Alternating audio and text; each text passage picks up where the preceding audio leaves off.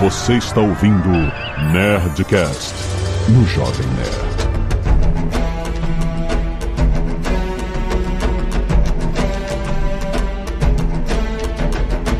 Landa, landa, landa, nerds! Aqui é Alexandre Antônio do Jovem Nerd. O melhor cosplay de Comic Con que eu já vi foi o Master Chief com o chapéu de cozinheiro. Não tem erro. Não tem erro. Não, Perfeito. tem- não, ele tá de chapéu de cozinheiro, avental e uma espátula na mão. Maravilhoso. Não tem como errar. Aqui é Carlos Voltor, eu adorei a série do Halo, mas eu senti muita falta do Sarge e do Caboose. Calma, cara. Tá rolando ainda, Carlos. Pera aí. Não, não. Você vai pegar a piada. Porque isso aí é, é a piada que só quem viu isso quando o Halo saiu lá atrás Hum, vai entender. hum. El bico del gallo. E aí galera, aqui é o Giovanni, Dude da Halo Project Brasil. Eu sei que eu sou aquele cara do multiplayer, mas também tantos anos jogando Halo, você acaba aprendendo coisas sobre as histórias e também não tem como ficar longe da campanha, da lore e da série, com certeza. E assim, eu tô questionando se o Master Chief atual consegue pegar Onix na ranqueada. E aí? Opa pessoal, sou o Baldi, redator da Halo Project Brasil e Halo é a minha vida, eu amo essa franquia e bora falar dessa série aí que tá sensacional. Exatamente. Muito bem, nerds! Estamos aqui à luz do lançamento da série live action de Halo na Paramount Plus. Cara, que coisa incrível. A gente tá vivendo um momento que os videogames pegaram, cara, eles pegaram o espírito da coisa, estão vindo. E tá funcionando! tá funcionando! Porra!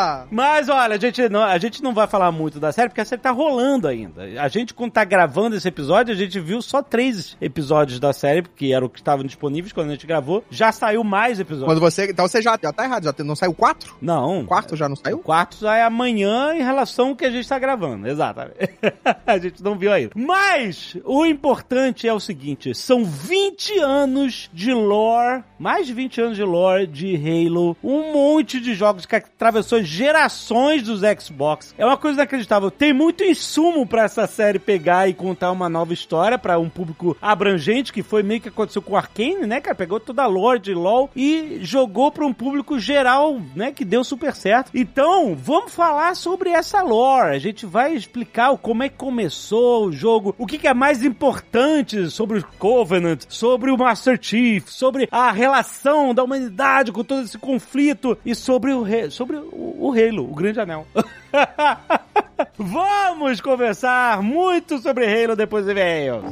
Canelada.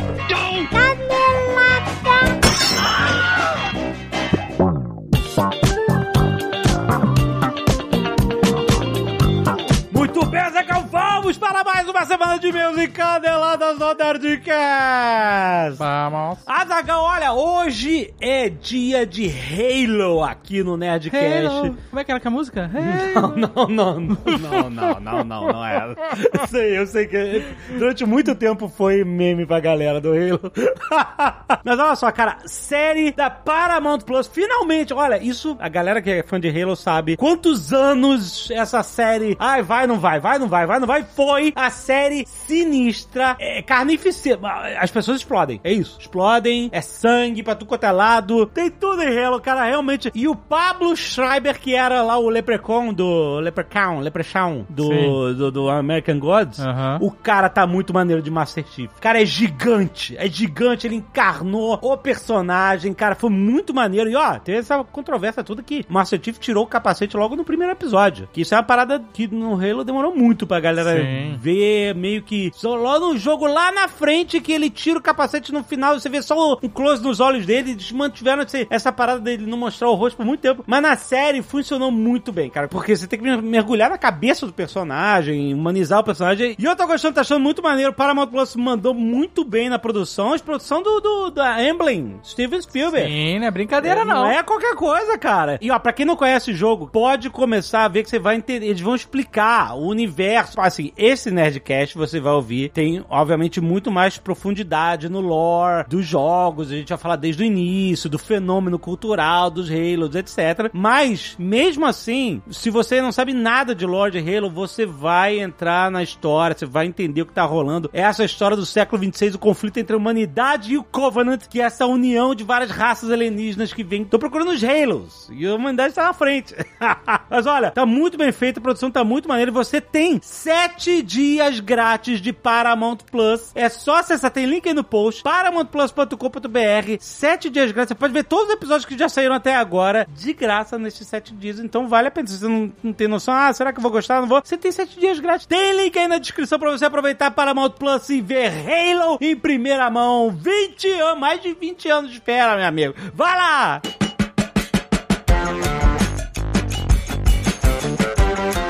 Temos recado da firma, Zagal, porque estamos falando do relançamento da família Samsung Galaxy S22 com três opções de smartphone para você escolher o que mais combina com você. Presta atenção. Tem o Galaxy S22 e o Galaxy S22 Plus, que tem, você sabe, aquela câmera mega avançada com tecnologia para fotos noturnas. O Nightography, Zagal. Tem Nightography, olha aí! ele também tem modo de gravação com visão do diretor, ou seja, ele usa todas as câmeras ao mesmo tempo. Caraca, que O foda. filme em tudo, porque aí você pode filmar o que você tá vendo, a sua reação, sabe qual é? É isso. Que maneiro Não isso. é maneiro? Excelente. E também está cansado de saber que S22 é a família que tem um processador ultra potente para você jogar o que você quiser, um monte de aplicativos multitarefa, inclusive transformar o seu Samsung Galaxy num PC através do verdade, DeX, você sabe, né? é verdade. Você vai espelha o teu celular pra TV e aí vira um desktop, cara, no teu celular. É isso. É, é inacreditável. Você pode botar teclado, mouse. É, é, cara, é muito impressionante. A bateria dura o dia todo, tem carregamento ultra rápido e além disso, olha só, tem o Galaxy S22 Ultra, que além de todos esses benefícios que você sabe que tem na linha S22 que eu acabei de falar, tem também a S Pen integrada, Zagal, que fica na parte inferior. Você lembra? Você era o cara do que gostava do Eu era o cara do, do, do, do Palm. do Palm, exatamente. gostava mesmo. Ah,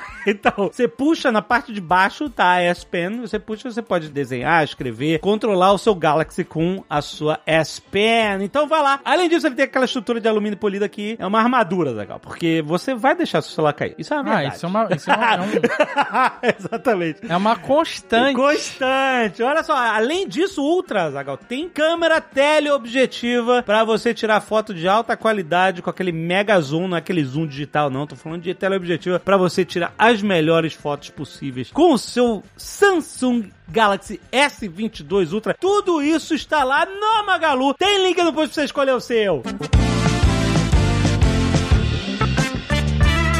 aproveitando a firma que abril é um mês importante pra quem ama leitura Zagal e olha, dia 23 de abril é o Dia Mundial do Livro. É isso. E pra comemorar o mês do livro, a Estante Virtual fez uma seleção especial de livros pra quem quer ler nos próximos meses. Você já vai, entendeu? Já aproveita o mês do livro pra você comprar todos os livros do ano. A seleção tem livro pra tudo quanto é gosto, tem os que estão bombando no mercado, tem as obras curtinhas, tem as intensas. É só você ir lá na Estante Virtual, você pode comprar diretamente de lá. E lembrando que lá você estimula os pequenos livreiros do país a contribuir para a economia sustentável ao adquirir os livros novos e semi-novos que tem na estante virtual, você sabe. E eu não vou deixar você sair daqui sem desconto, porque você economiza ainda mais na estante virtual usando o cupom LEIA Mais 7, 7 numeral. E você ganha 7% de desconto em qualquer compra no site. Vai lá, tem link na descrição. Aproveita o mês do livro na estante virtual e o desconto para você botar sua leitura em dia. E se você não quiser ouvir os recados e e-mails do último Nerdcast, pode pular diretamente para. 18 minutos e 15 soldados espartanos. Azagal, quero começar colocando aqui vários pedidos de doação de sangue e são muito importantes porque é sempre urgente, é sempre. Então, se você estiver nessas praças que eu vou falar agora e puder doar sangue pra ajudar alguém, você vai realmente ajudar a salvar a vida, gente. Presta atenção. Heitor Arraes, França, no Hospital Beneficência Portuguesa em São Paulo, tá pedindo doação de sangues e plaquetas. Pedido também de doação de sangue para Raul Andrade Duarte no Instituto de Tratamento do Câncer Infantil em São Paulo. Lembre-se que aí no post tem endereço, tem o nome das pessoas, tudo por escrito para você ter mais informações e poder ir lá e ajudar. Também é pedido para Paulo Roberto Santos Moore, que está internado no Hospital Santa Paula, também em São Paulo. Pedido de doação para Manuela da Silva Molina Lopes no Hemocentro Niterói, no estado do Rio de Janeiro, em Niterói. E também mais um pedido de doação para Gustavo Romero para Santa Casa de Misericórdia, Vila Americana do Brasil, em Goiânia, Goiás. O médico residente está pedindo doação pois os estoques de sangue estão muito, muito baixos. E o último pedido de doação de plaquetas para o Hospital Federal dos Servidores do Estado, no centro do Rio de Janeiro, capital. Gente, se vocês puderem ajudar, tem todas as informações aí no post. Vai lá, a gente agradece muito. E também quero agradecer aos netos que doam sangue e salvaram vidas, como Juliano Delvigna, Lucas Raboni, Gregório Assis, Igor Rodrigues, Leonardo Sevilli, Marcos Gronti, Daniel Guimarães, Isabela Pegorari, Leonardo Lopes, Felipe Brito e Thiago Colebrusco. Muito obrigado, gente. Quando vocês doarem sangue, manda, tira uma selfie, uma foto e manda aqui pra nerdcast.jovemnet.com.br que a gente agradece e sempre estimula as pessoas a doarem sangue toda semana. Lembre-se, quando você doa sangue, você salva vida, gente. É muito importante. Valeu mesmo. E também mande seus e-mails sobre os Nerdcasts para esse mesmo e-mail, nerdcast.jovemnet.com.br. Arte dos fãs, Azagal. A Andresa Albuquerque, mais uma vez, arrebentando no The Last of Us, mandou uma L aqui. Caraca. Inacreditável. Que, nossa, cara. É de arrepiar. Muito, Andresa, você é muito sinistro. e a Vânia Paviani mandou um Azazob, olha aqui. Ó. Ó, que bonitinho, o Azazob. E o Rafael Henrique mandou um Asa Gordon, Caraca. que é o Gordon careca. E aí o Azagal. Se você tá usando nosso app, você viu essas artes aí na sua telinha do seu smartphone. Caso você não esteja usando nosso app, você pode conferir essas e outras artes no site. E aí você dá um page view pra gente. Olha aí, no site Jovem Nerd 20 anos. Olha Ah. legal. Olha, a gente recebeu muitos e-mails, muitos mesmo, nessa semana, falando de, sabe, agradecendo. Não só e-mails, mas pelas redes sociais, Sim, né? sim. As pessoas agradeceram muito e lembraram histórias de quando conheceram o Jovem Nerd, como cresceram e como o Jovem Nerd fez parte da vida delas. Então, gente, muito. eh, Que carinho. Eu falei no programa e vou repetir. Vocês são muito carinhosos com a gente. A gente só tem a agradecer mesmo. Vocês são demais. Muito obrigado por tanto carinho mesmo. E mais uma vez, agradecer aos nossos amigos, aos nossos colaboradores, aos nossos fornecedores, a galera que trabalha com a gente, o Nerd Bunker, no financeiro, no comercial, em todos os setores do Jovem Clientes, Nerd. amigos e fornecedores. Exatamente, cara. Galera, vocês todos fazem parte dessa história. Muito obrigado. Por, assim, é isso. Se fosse só eu e a Zagal falando com as paredes, não tinha, não tinha Jovem Nerd. É isso. Muito obrigado. Vocês falaram que a gente faz parte da vida de vocês, vocês fazem parte da nossa vida, gente. Muito obrigado mesmo. E vamos começar a rasgação de cedo aqui com Alessandro Goulart, 41 anos, empresário em Porto Alegre, Azagal. Sempre fui fã de vocês aí, a hashtag sempre fui fã. Lembro de ter chegado ao Jovem Nerd através dos sites e fóruns de quadrinhos da época, o Sobrecarga, Universo HQ ou Melhores do Mundo, MDM. Nossa, galera, que maneiro. Por influência minha, o meu filho Santiago começou a ouvir e ver os vídeos de vocês no YouTube, se tornando um grande fã também. Aí, Santiago. Quando ele tava com 6 anos de idade, em 2014, ficamos sabendo da presença de vocês no evento Anime Extreme. E o meu filho ficou muito empolgado para ir ver vocês. Ingressos comprados, peguei meu filho, fomos de ônibus para o local do evento que ficava nos limites da cidade. Depois de pegar um trânsito caótico e algumas filas na entrada do local, fomos informados que o evento havia sido cancelado por falta Puta. de alvará do Corpo de Bombeiros. o Era evento de Porto Porto Alegre. Alegre. É, não, não, não. Caraca, que pena, brother. Foi um balde de água fria no Santiago, tadinho. Ele ficou triste demais e no caminho de volta vi uma postagem no Twitter da Alexandre e comentei. Não foi minha surpresa quando fui respondido. Quando mostrei isso pro meu filho, foi como se ele tivesse conhecido vocês pessoalmente. Ai, cara, que, que legal. Nossa, que triste que a gente não, não viu vocês nesse evento. Cara, nunca vou esquecer da alegria que vi no rosto dele naquele dia. Agradeço demais por ter reservado alguns poucos minutos para um gesto de carinho que nutriu e nutre a minha admiração e a do meu filho pelo trabalho de vocês dois. Hoje, com 15 anos, sempre deixamos para ver os Nerd Players juntos, um hábito que mantemos desde aqueles dias. Ah, que... Gente, tô mandando mil carinhos S2, coraçõezinhos pra vocês, cara. Parabéns a vocês dois e toda a equipe que faz o Jovem Nerd acontecer. A história e a companhia de vocês me inspirou muitas vezes a acreditar no meu trabalho e a desenvolver mais a minha empresa. Grande abraço. Ô, querido. PS, meu filho acredita até hoje que somos amigos. Vários emojis Dudes rindo. Isso piorou quando descobri que o escritório de Curitiba de vocês ficava num prédio ao lado do meu escritório e ele pedia pra ir trabalhar comigo. Olha aí. E ele mandou o print do. Da troca de Ah, mensagens. da troca de mensagens. Que bonitinho. Nossa. Alessandro, Santiago, um abraço pra vocês de coração. Gente, vamos, ó, vamos, vamos arrumar um- mais uma de, em Porto Alegre. Amigo é. Valeu, galera. Jorge. Jorge Guinness? Jorge Guinness? Hum. Curitiba, Paraná. Me chamo Jorge e frequento o site Jovem Nerd desde o início de 2004. Nossa, aí sim, velha guarda, Jorge.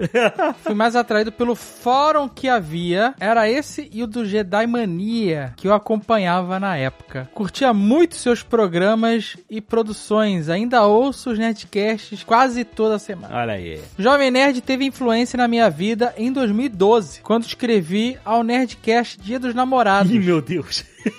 E pra minha surpresa, meu e-mail foi o primeiro a ser lido. Olha aí. Vocês me chamaram de Chewie, Olha aí. por eu dizer que era um apelido de trabalho na época. Ainda em 2012, eu tive duas respostas sobre o programa. A primeira é até hoje uma das pessoas mais fantásticas que eu conheço. Ah, porque o programa de Dia dos Namorados ele devia estar se Procurando alguém. Procurando alguém, exatamente. Olha aí que legal. Ela mora em Osasco e eu em Curitiba. A segunda foi daqui mesmo. Ficamos por três meses. Nessa época fui no evento de autógrafos do Branca dos Mortos e os Sete Zumbis com Olha. ela. Oh, que legal. Lá vimos vocês pessoalmente, tiramos fotos, levei o meu A Batalha do Apocalipse para ser autografado. Este é a assinatura de todos que estavam nessa mesa. Também do Gaveta, da portuguesa, da senhora Jovem Nerd, do Tucano. Menos do escritor, Eduardo Spor. Ué, ah, porque ele não tava nesse evento. Ah, é, porque era da Branca dos Mortos. Ah, coitado. Em Deus. 2013 estava solteiro novamente e tive a terceira resposta do e-mail. Isso é long tail, malandro. Nossa, tá vendo? Foi onde conheci minha atual esposa. Caraca, que legal. Vanessa, estamos juntos desde então. Nove anos. Muitas aventuras e altas confusões. Meu Deus, que legal. Caraca, essa é. Porque a gente, já tem- a gente conhece várias histórias de, do Nerdcast dos namorados, né? De pessoas que se conheceram, que ficaram juntas. E... Mas essa foi a primeira história de namorado long tail. Caraca, é um ano depois. Caraca, tô deu, deu impressionado. resultado. Posso dizer que vocês foram importantes na minha vida, não só no entretenimento, mas na estruturação Ah, dela. que He, he, he. gracinha, que legal, cara. Obrigado pelos conteúdos e diversão, por esses 20 anos. Que tenhamos muitos anos mais de caminhada e risada pela frente. Oh, caraca, que legal, cara. Um beijo pra vocês dois, muito bom. Anderson Show, professor e escritor Salvador, Bahia, olha aí. Bom dia, boa tarde, boa noite. Esse e-mail nunca conseguirá resumir a importância do Jovem Nerd na minha vida. Oh, obrigado, querido, valeu. Então eu vou falar uma coisa que não deve acontecer só comigo, mas já passei tanto tempo da vida ouvindo o Nerdcast que agora associo os episódios a determinados locais de Salvador, minha, minha terrinha. Passei pelo viaduto da Baixa de Quintas, ouvindo o Nerdcast do Stephen King. No Largo de Roma, localizado na Cidade Baixa, ouvindo de Lovecraft. No Largo da Lapinha, com o Nerdcast de Chaves e assim por diante. Sempre foi pra mim um papo entre amigos distantes, até que o Pedro Duarte me convidou pra escrever pro site. Escreva a coluna Todo Mundo Odeia o Show. Olha aí! E ao ouvir o último Nerdcast percebi que tenho 0,001% de participação nessa festa. Imagina que, imagina muito mais que isso. Talvez eu pudesse dar uma lambida no chantilly. Hã? Hahaha. chantilly? Sei lá, Da festa. Muito obrigado, Jovem Nerd Azaghal. O conteúdo de vocês me faz ter orgulho de ser nerd. Vida longa e próspera, Wakanda Forever. Muito bom. Valeu, Anderson. Muito maneiro. Eu quero lembrar que tem Nerdcast Speak English já publicado na sua timeline, já tá no ar. Dá um scroll down aí, deixa baixando, porque hoje nós estamos falando sobre choque cultural de pessoas que se mudaram do Brasil para outros países. É isso. Para Estados Unidos e para Canadá, basicamente. a gente vai explorar um monte de coisa que é, é diferente da sua vida no Brasil, que a gente teve que se acostumar e teve que aprender aqui nos Estados Unidos e Canadá. Muito maneiro. Baixa aí escuta antes que o Thiago Romariz te dê spoiler. Olha só, presta atenção. e lembrando que a gente tá falando de speaking English aqui, a gente tá falando de WhatsApp. E uma coisa, um recado desse mês é o seguinte: inglês. Você acha que você precisa falar aquele inglês perfeito com sotaque local? Potato, potato. You don't have to do it, Azagal. Porque o importante do inglês é você ser entendido. E uma coisa que a gente viu aqui que não foi choque cultural é que as pessoas aqui, elas se esforçam pra se comunicar com você. É, não tem essa palhaçada de não, não vou falar porque não fala direito. Eu não entendo, ah, não entendi, Então, tchau. não é essa barreira de, ah, eu só vou falar inglês se estiver falando perfeito. Não existe isso, Não cara. tem isso. Negócio é se comunicar e aprendizado de verdade é aprendizado prático. Aprendizado que você vai usar o inglês pra você entender e se comunicar. Isso tudo tem no WhatsApp online, você sabe. Você aprende inglês com situações reais do seu dia a dia, em documentários e filmes muito bem feitos, muito bem produzidos, muito fáceis de entender e de aprender. Pra você aprender em qualquer lugar, em qualquer plataforma, é tudo online. Pra você dar play no seu desenvolvimento com o WhatsApp online. Tem link na descrição, vai lá.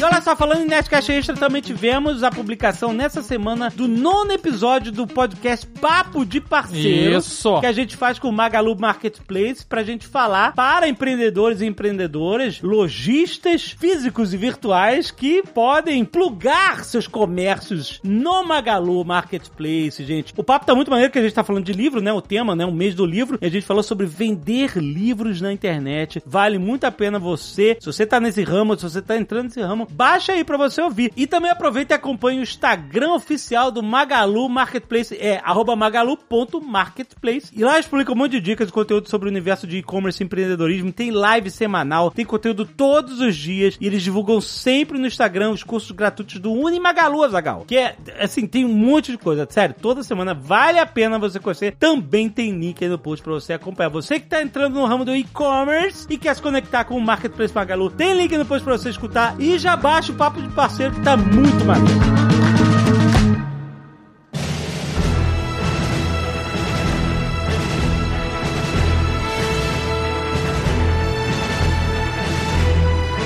Gente, o primeiro jogo de Halo é 2001, é isso? Foi, foi por aí mesmo, pro Xbox original. O Xbox original, olha aí, cara. Depois de altos e baixos de todo o desenvolvimento frenético que foi, o pessoal que pesquisar sobre como que foi isso, tem umas histórias bem interessantes, né, Baldi? Sim, Halo originalmente não seria um FPS, na realidade seria um RTS, né? O quê?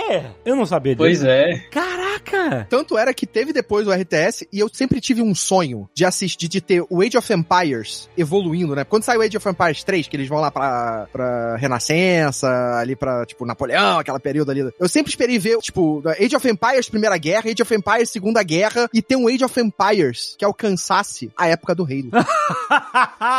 Seria foda, é. Olha, olha a viagem que o cara fez.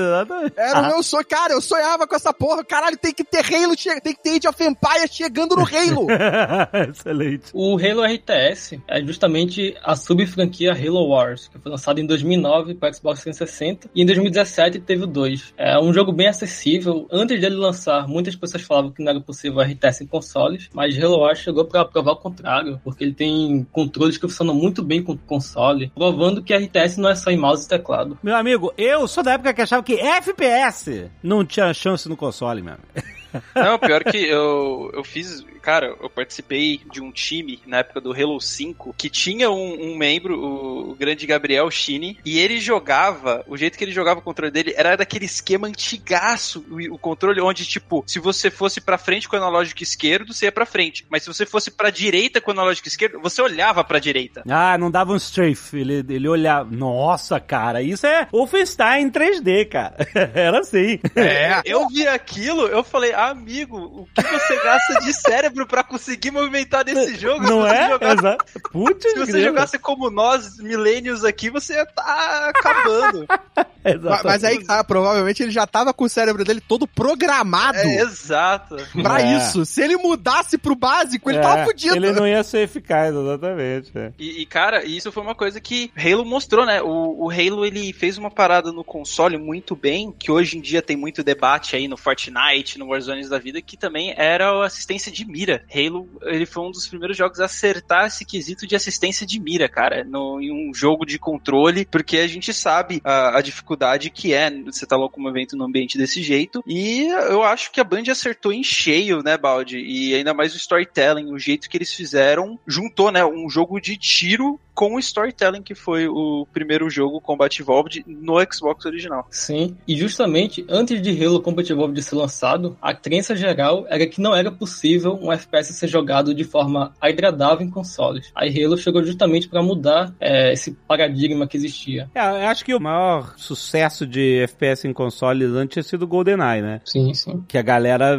pirou por causa do split screen, né, e tal. E, e acho que, que para mim, na época, eu joguei na casa dos amigos, etc e tal. Mas para mim, na época, como eu sou um cara dos consoles, eu joguei o Wolfenstein 3D no computador, sabe? Tipo, quando era novidade. E aí, é, a ideia de jogar FPS console, quando lá na década de 90 aparece o, o GoldenEye, os meus amigos de console falam assim, caralho, que foda. Eu falei assim, galera, pera, peraí, isso aqui é, a gente joga isso há muito tempo no, no, no PC. E, e tosco, jogar no controle, impossível. Isso aí nunca vai dar certo. Porra, como as pessoas podem queimar a língua? Como a Zagal fala, né? A língua é o chicote do corpo.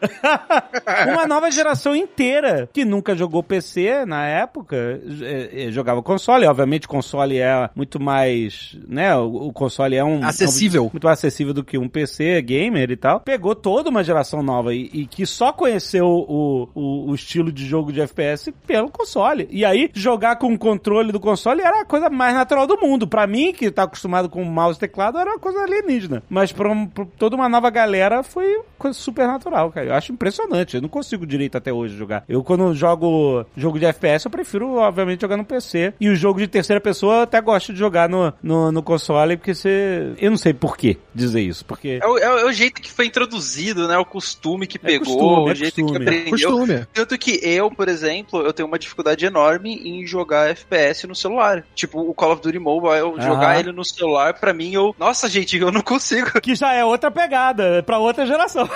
E é a geração mais nova que agora destrói nessa porra. Exato. que é normal pra eles, exatamente. E, e era Exato. engraçado que, que, tipo, eu tenho um histórico competitivo. Sempre joguei jogos de console competitivamente, desde o COD, o Halo, que é onde eu me apaixonei e me especializei, mas eu sempre mandei bem no COD. Aí do nada os sobrinhos da minha namorada, ah, vamos jogar COD Mobile, beleza, vamos. Aí os caras me soltam, pô, achei que você era bom nisso. Aí eu, Ah, o cara do Halo, porra! eu, velho. Exatamente. Porra, eu, eu, eu só fui bom em jogar Street Fighter em fliperama. Nossa. Né? Tipo, comparado com a geração de hoje, é, que, que, porra, jogo que eu mandava, botava fichinha, pá, arrasava, era isso. É, exatamente. Depois eu fui mediano, jogava bem, mas nunca fui, tipo, chegar a jogar CS, era entrar, tomar tiro na cabeça. Cara, e, e se eu te falasse que eu, a primeira vez que eu joguei CS foi no 360, no controle. Olha Caraca. aí. Olha aí, olha aí, tá vendo? Então, o, mundo de games, assim, eh, que a gente conhece, se muda toda, cada vez mais, né? E é impressionante ver isso. E o mais bacana é o storytelling dos games que também estão entrando em filmes, né? A gente viu isso com vários jogos, né? Começarem a fazer filmes, fazerem alguma série, ou até algum anime, ou coisas do tipo. E agora o nosso querido Halo, que foi pros livros, foi pras HQs, e agora finalmente, depois de tanto tempo esperando, vocês não têm ideia. Imagina. Saiu essa série, né, Baldi? Quantas vezes a gente teve notícia que tá sendo feito, tá sendo feito? Inclusive, muita gente não sabe, mas Halo também tem um anime. É o Halo Legend. Caraca, não Sim. conhecia. Caraca. É muito interessante porque Halo, ele não se limita só a um tipo de mídia, ele sempre se aventura em diversos tipos de forma de contar histórias. Então tem as HQs, os livros, tem o anime Halo Legends, é, e Mas, agora mas isso é uma coisa essa... que veio depois, né? Sim, sim. Foi algo que foi crescendo junto com o jogo. Agora a gente tem essa superprodução que é a série que, como o Dude falou, a gente aguardou por muitos anos. E teve o fenômeno do Red vs Blue também, não teve? Sim, Sim. que. Olha só, eu falei de Red vs Blue, você conhece Red vs Blue, mas não pegou a referência. Não, eu conheço. Ah, não, eu, conhe- eu nunca assisti, assim, eu, eu conheço, mas... Porra, Red vs Blue é maravilhoso. Eu, eu conheci. Halo. Eu conheci Halo jogando no multiplayer. É, eu nunca joguei a parada.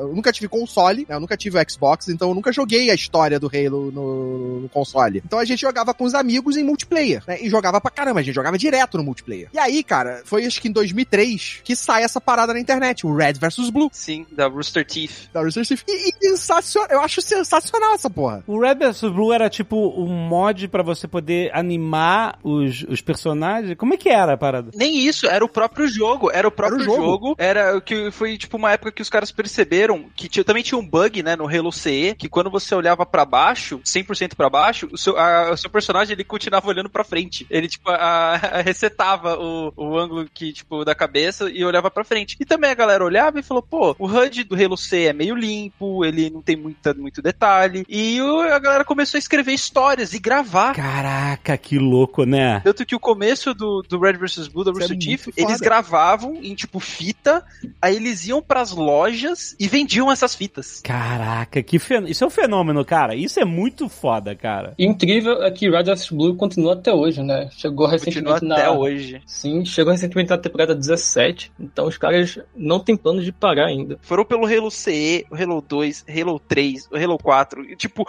tudo. O Reach, qualquer coisa você tacava pros caras, eles se adaptavam, entrava, gravava. e, e até hoje, vira e mexe, eu olho pra aquilo e, e eles até evoluíram no sentido que eles começaram a gravar tanto dentro do jogo, né? Quanto eles conseguiram crescer ao ponto deles poderem contratar e, e fazer o, a própria empresa e conseguir ter animadores pra fazerem CGI mesmo, cara. E terem cenas de luta com motion caption. E hoje eles até têm um anime que é a Ruby, que é fenomenal também. E a Incrível. Rooster Teeth veio do Halo, que são uma galera que simplesmente pegou o Halo pra jogar o multiplayer com os amigos e, falou: viu? dá, dá pra fazer isso aqui também, vamos brincar de teatro aqui, cara. Muito incrível, muito incrível. E, e era muito legal. E aí, o que eu falo na abertura é exatamente. Eu sinto falta. O Sarge, que era um dos personagens do Red vs Blue, e o Caboose. Ah, Caboose! agora sim. Pô, você viu muito mais do que eu. É, isso é o verdadeiro, ó, pra, pra citar o nosso querido amigo Guilherme Briggs, isso é o verdadeiro teatro de bonecos, cara. Que eles faziam só que com, com videogame. Muito maneiro. O videogame cara. era Foda. muito foda. E isso, cara, isso foi antes de sair o segundo jogo do. E isso, é, é, foi logo no primeiraço Foi o mesmo. primeiro jogo Antes de ter online, não tinha nem online, eles tinham que fazer em LAN mesmo. Eles Nossa. tinham que fazer em LAN. Tanto que é, é engraçado você pegar Cara, a gente jogava em LAN, a gente reunia, era dois, três Xbox na casa TV de, de um, tubo, tá, criançada? TV Criançada, É. TV de tubo. TV de Essas tubo, TVs cabo de rede, plana, nossa. cabo de rede conectando Não os existia Xbox Wi-Fi. pra É. poder jogar. E aí eram quatro em cada televisão. Eu fazia lampare na casa dos meus amigos, mas pra jogar Warcraft. A gente levava o PC de, de férias, levava o PC, PCzão, aquele monitor de tubo bonito, aquele monitor de tubo branco amarelado já, montava uma redezinha entre os computadores e ficava jogando Warcraft. É isso aí, cara. Olha as dificuldades. E aí, é Warcraft, Quake, CS, Diablo, os clássicos, fazia- Diablo. Diablo. Essa parada, né, foi tudo antes de a gente conseguir ter, ainda mais aqui no Brasil, né, que as coisas chegam aqui um pouco atrasadas, assim, no Brasil. E a internet foi uma coisa que a gente teve que viver muita coisa em Lan House, né, cara? Exato. É verdade. É muito impressionante. Eu não cheguei a pegar muita Lan House, eu- eu- porque eu nunca tive. Eu, eu pulei de consoles, né? Eu pulei do Super Nintendo, foi meu último console. Eu fui dali pro computador, né? E aí, tipo, montei o primeiro computador e daí foi sempre computador. Desde acho, primeiro 486. Acabou que eu não ia pra Lan House, porque eu tinha o computador em casa. Eu lembro, bons tempos a gente ficar jogando Rebellion. Rebe é, 12 horas seguidas, conectado num modem de, com o outro, direto.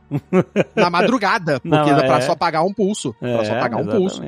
Desculpa, pessoal, mas é, são nesses momentos que eu falo, cara, ainda bem que eu nasci na geração certa. Boa. Não Geração certa, olha aí. coisa. Olha a petulância do olha jovem.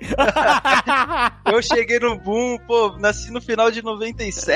Ah, pô, meu então amigo. eu peguei uma transição muito boa. Longa- que É, tá E beleza. eu consegui viver muita coisa que o pessoal falava de LAN, entender essa parada de internet de escada, ainda vivi um pouco disso. E eu também vi o boom que é essa parte de do nada Wi-Fi, 5G em qualquer lugar, internet em tudo que é lugar, internet é, banda larga. Mas Muito a gente também tá vendo, pô. A gente também tá É, vendo. só que Não, mas é que vocês sofreram por mais tempo do que eu, né? Eu, eu sofri É. por um, dois anos só. Mas sabe o que, que é? Sabe o que é engraçado? Sua perspectiva hoje parece um sofrimento, mas quando essa é a parada mais avançada que você tem e antes disso existir, não existia nada parecido, é tudo muito empolgante, é tudo muito incrível, É. entendeu? Então eu e o Carlos conectarmos no. é, o, o- os jogos, eles tinham um, um- no menu pra você conectar. Não, não tinha conectar na internet no início. Você conectava, tinha um- eu botava o número de telefone do Carlos e ele ligar. E aí eu, eu dava ok lá e ele telefonava pro telefone do Carlos. O Carlos botava lá pro jogo atender, o modem atendia, conectava, fazia o pareamento entre os dois jogos e a gente jogava. E isso era incrível, cara. Não era tipo que tosco, sabe? A gente, caralho, Sim, Carlos, eu caralho. tô na minha casa, você tá na sua casa e tá jogando, cara. Que Eu, eu só fui Cara, isso era entender- muito foda. Então, meu pai, meu pai falava essas coisas pra mim e eu falava, caraca, deve ser horrível. Meu pai, o quê? Eu só fui entender isso quando eu comecei na faculdade, a gente foi entender redes de computadores e como a internet funcionava e tudo mais. Aí o professor chegou e falou o seguinte: vocês vão fazer isso aqui. Cara, quebrando a cabeça, como que é o protocolo, como que conecta. E assim, quando eu consegui fazer as coisas funcionar, Ah. eu e meus amigos fizeram nosso próprio chatzinho lá pra poder comunicar e já, tipo, já. E era foda, né? Você que. Uou! Que É, e eu falei, caraca, agora que eu entendo como isso aqui funciona e é uma apreciação diferente. É, Que é. a galera hoje em dia, às vezes, nasce já vendo isso, né? Tipo, ah, isso aqui é normal. É, já é uma coisa garantida, exatamente. E, e quem vê a coisa evoluindo, tanto que eu acredito que o próximo passo vai ser essa questão de VR,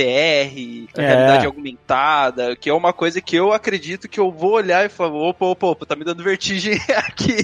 Cara, e a eu- galera já vai nascer de primeira. Isso, Ah, a galera isso, já é, nasce com o celular na mão. isso é bem notado, porque se daqui a 30 anos as pessoas olharem pro passado, elas podem ver a gente da mesma forma que a gente vê, por exemplo, os anos 90. É, exatamente, com certeza. É, é isso aí. A, a nossa geração, acho que ela vai ser é uma das últimas que cresceu sem é, internet, sem celular. Totalmente, é muito doido, né, cara? Depois disso, todo mundo já nasce com esse mundo já prontinho pra usar. Pronto, plug and é. play. É algo que vai virando a parte essencial da vida das pessoas. Exatamente. This is Spartan 117, finishing this fight. Mas voltando nesse flashback gostoso que a gente tá fazendo aqui, quando a gente volta lá pro Halo Combat Evolved, a gente tava. Quando é que saiu o Half-Life? 98, no, dia 19 de novembro, 98. 98. É, o Half-Life foi uma, re- uma super revolução no FPS porque ele trouxe lá os, os, os scripted events e tal, que é uma parada que, né, antigamente os FPS era tudo estático, você entrava, abria a porta, fechava a porta, corria, explodia as coisas, mas era isso.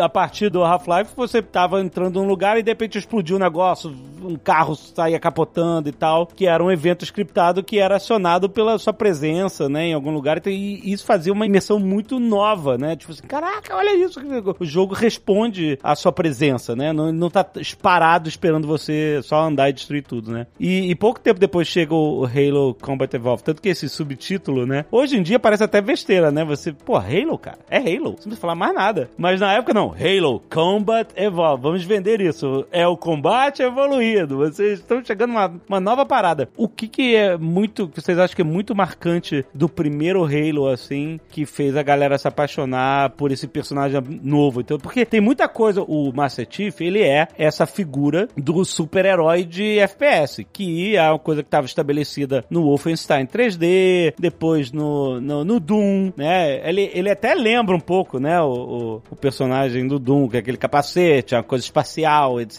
e tal. Depois teve, né, o Half-Life, etc. Então sempre tinha esse mega herói, o, o Master Motherfucker, que era você. E o Halo traz o Master Chief, né, que é o, um Spartan, né, o super soldado, essa parada e tal, que não era uma coisa muito nova nesse lore de videogame, mas de fato ganhou vida própria e, e uma legião de fãs logo de início, né? O que, que vocês acham que marcou mais nesse primeiro Halo? Tem as partes técnicas e a parte de lore vou deixar pro balde poder se aprofundar, porque também envolve a questão de, de livro que lançou junto com o jogo. Mas na parte técnica, foi a, a parte de scripting, né? Mesmo que eles conseguiram colocar no jogo, que isso ajuda bastante na ambientação. Do nada você chega num lugar e tem uma nave voando, ou do nada você chega, mas uma nave, bum, chegou reforço para te ajudar. E, e o jeito que você andar pelo mundo e ele tá mudando, né? Conforme você vai atingindo determinados checkpoints. E o jeito que eles trataram o quesito de armas, né? Você tá segurando uma arma e chegar um momento que, tipo, olha, você só carrega duas. É só, é só duas que você vai carregar. E assim, acabou uma, você vai ter que trocar ela pelo que tá no chão. Se vira. E, e- e é uma coisa que outros jogos, assim, você podia carregar 15 armas. Exato. O cara saía carregando 15 armas e o Halo, ele deu uma voltada nisso. Ele, ele começou a limitar o, o- o jogador, mas o que também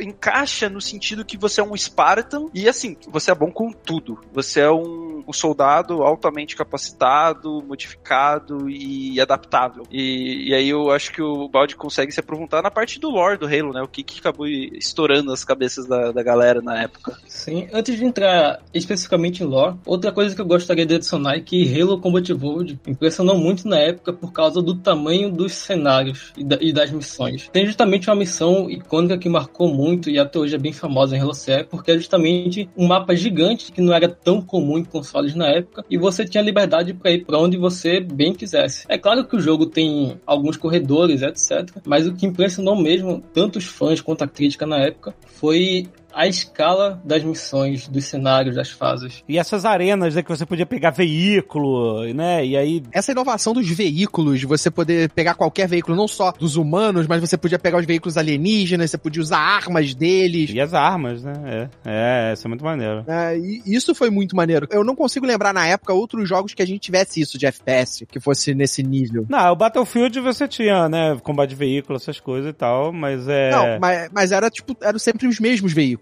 né?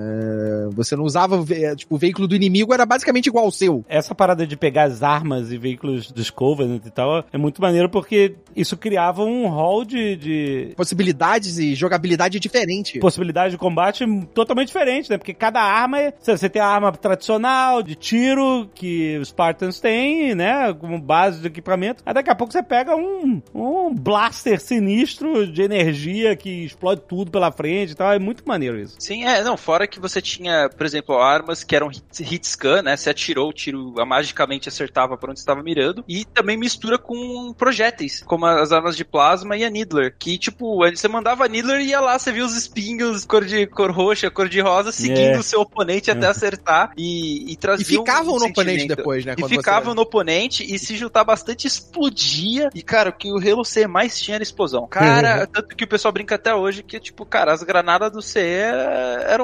Cara, era uma arma nuclear. Você tacava uma granada e explodia metade do cenário.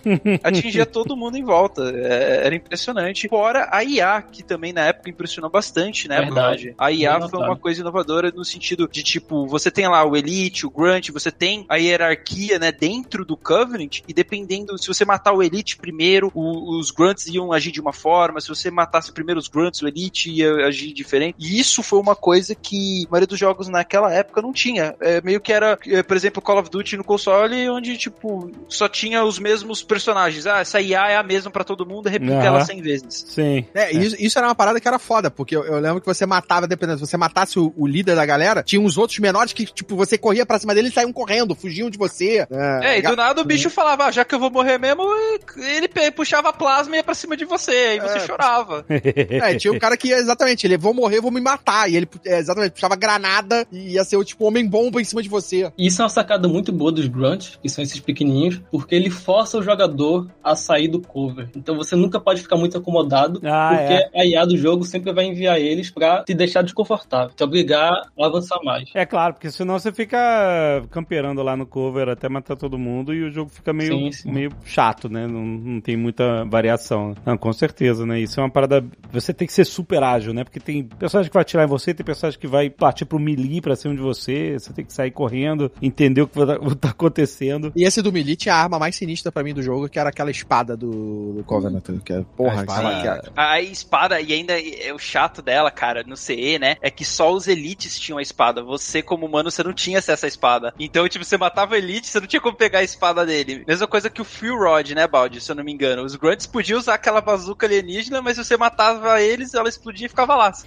Você nem, nem podia ter o gostinho de usar aquilo contra os caras. Exato. Só no E- Halo 2 que os caras permitiram. E algo que é muito interessante em Halo é que tudo tem sua função e sua importância, tanto na gameplay quanto na história. Até mesmo uma arma que pode parecer uma simples invenção, ela tem toda uma história por trás, e não só de um único modelo. Ela geralmente tem vários modelos, cada um com sua história. Aí, por exemplo, na lore de muitas armas, tem as empresas que fizeram essas armas, tem, por exemplo, em que ano ela foi feita. Então, tudo em Halo tem importância na história e na gameplay. Que são aqueles flavor texts, né, que a gente tá acostumado, por exemplo, no World of Warcraft, que adiciona bastante coisa na, na lore, no universo, né, Baldi? Sim. Os grunts, como a gente estava falando aqui, eles têm uma importância vital na gameplay e eles também contribuem muito para fazer a gameplay de Halo ser icônica como ela é, mas eles também têm uma lore muito grande na questão da história do planeta deles, da raça, de como eles foram escravizados pelo Covenant, de como eles tentaram se rebeliar. Ou seja, como eu falei, tudo tem importância na história e na gameplay.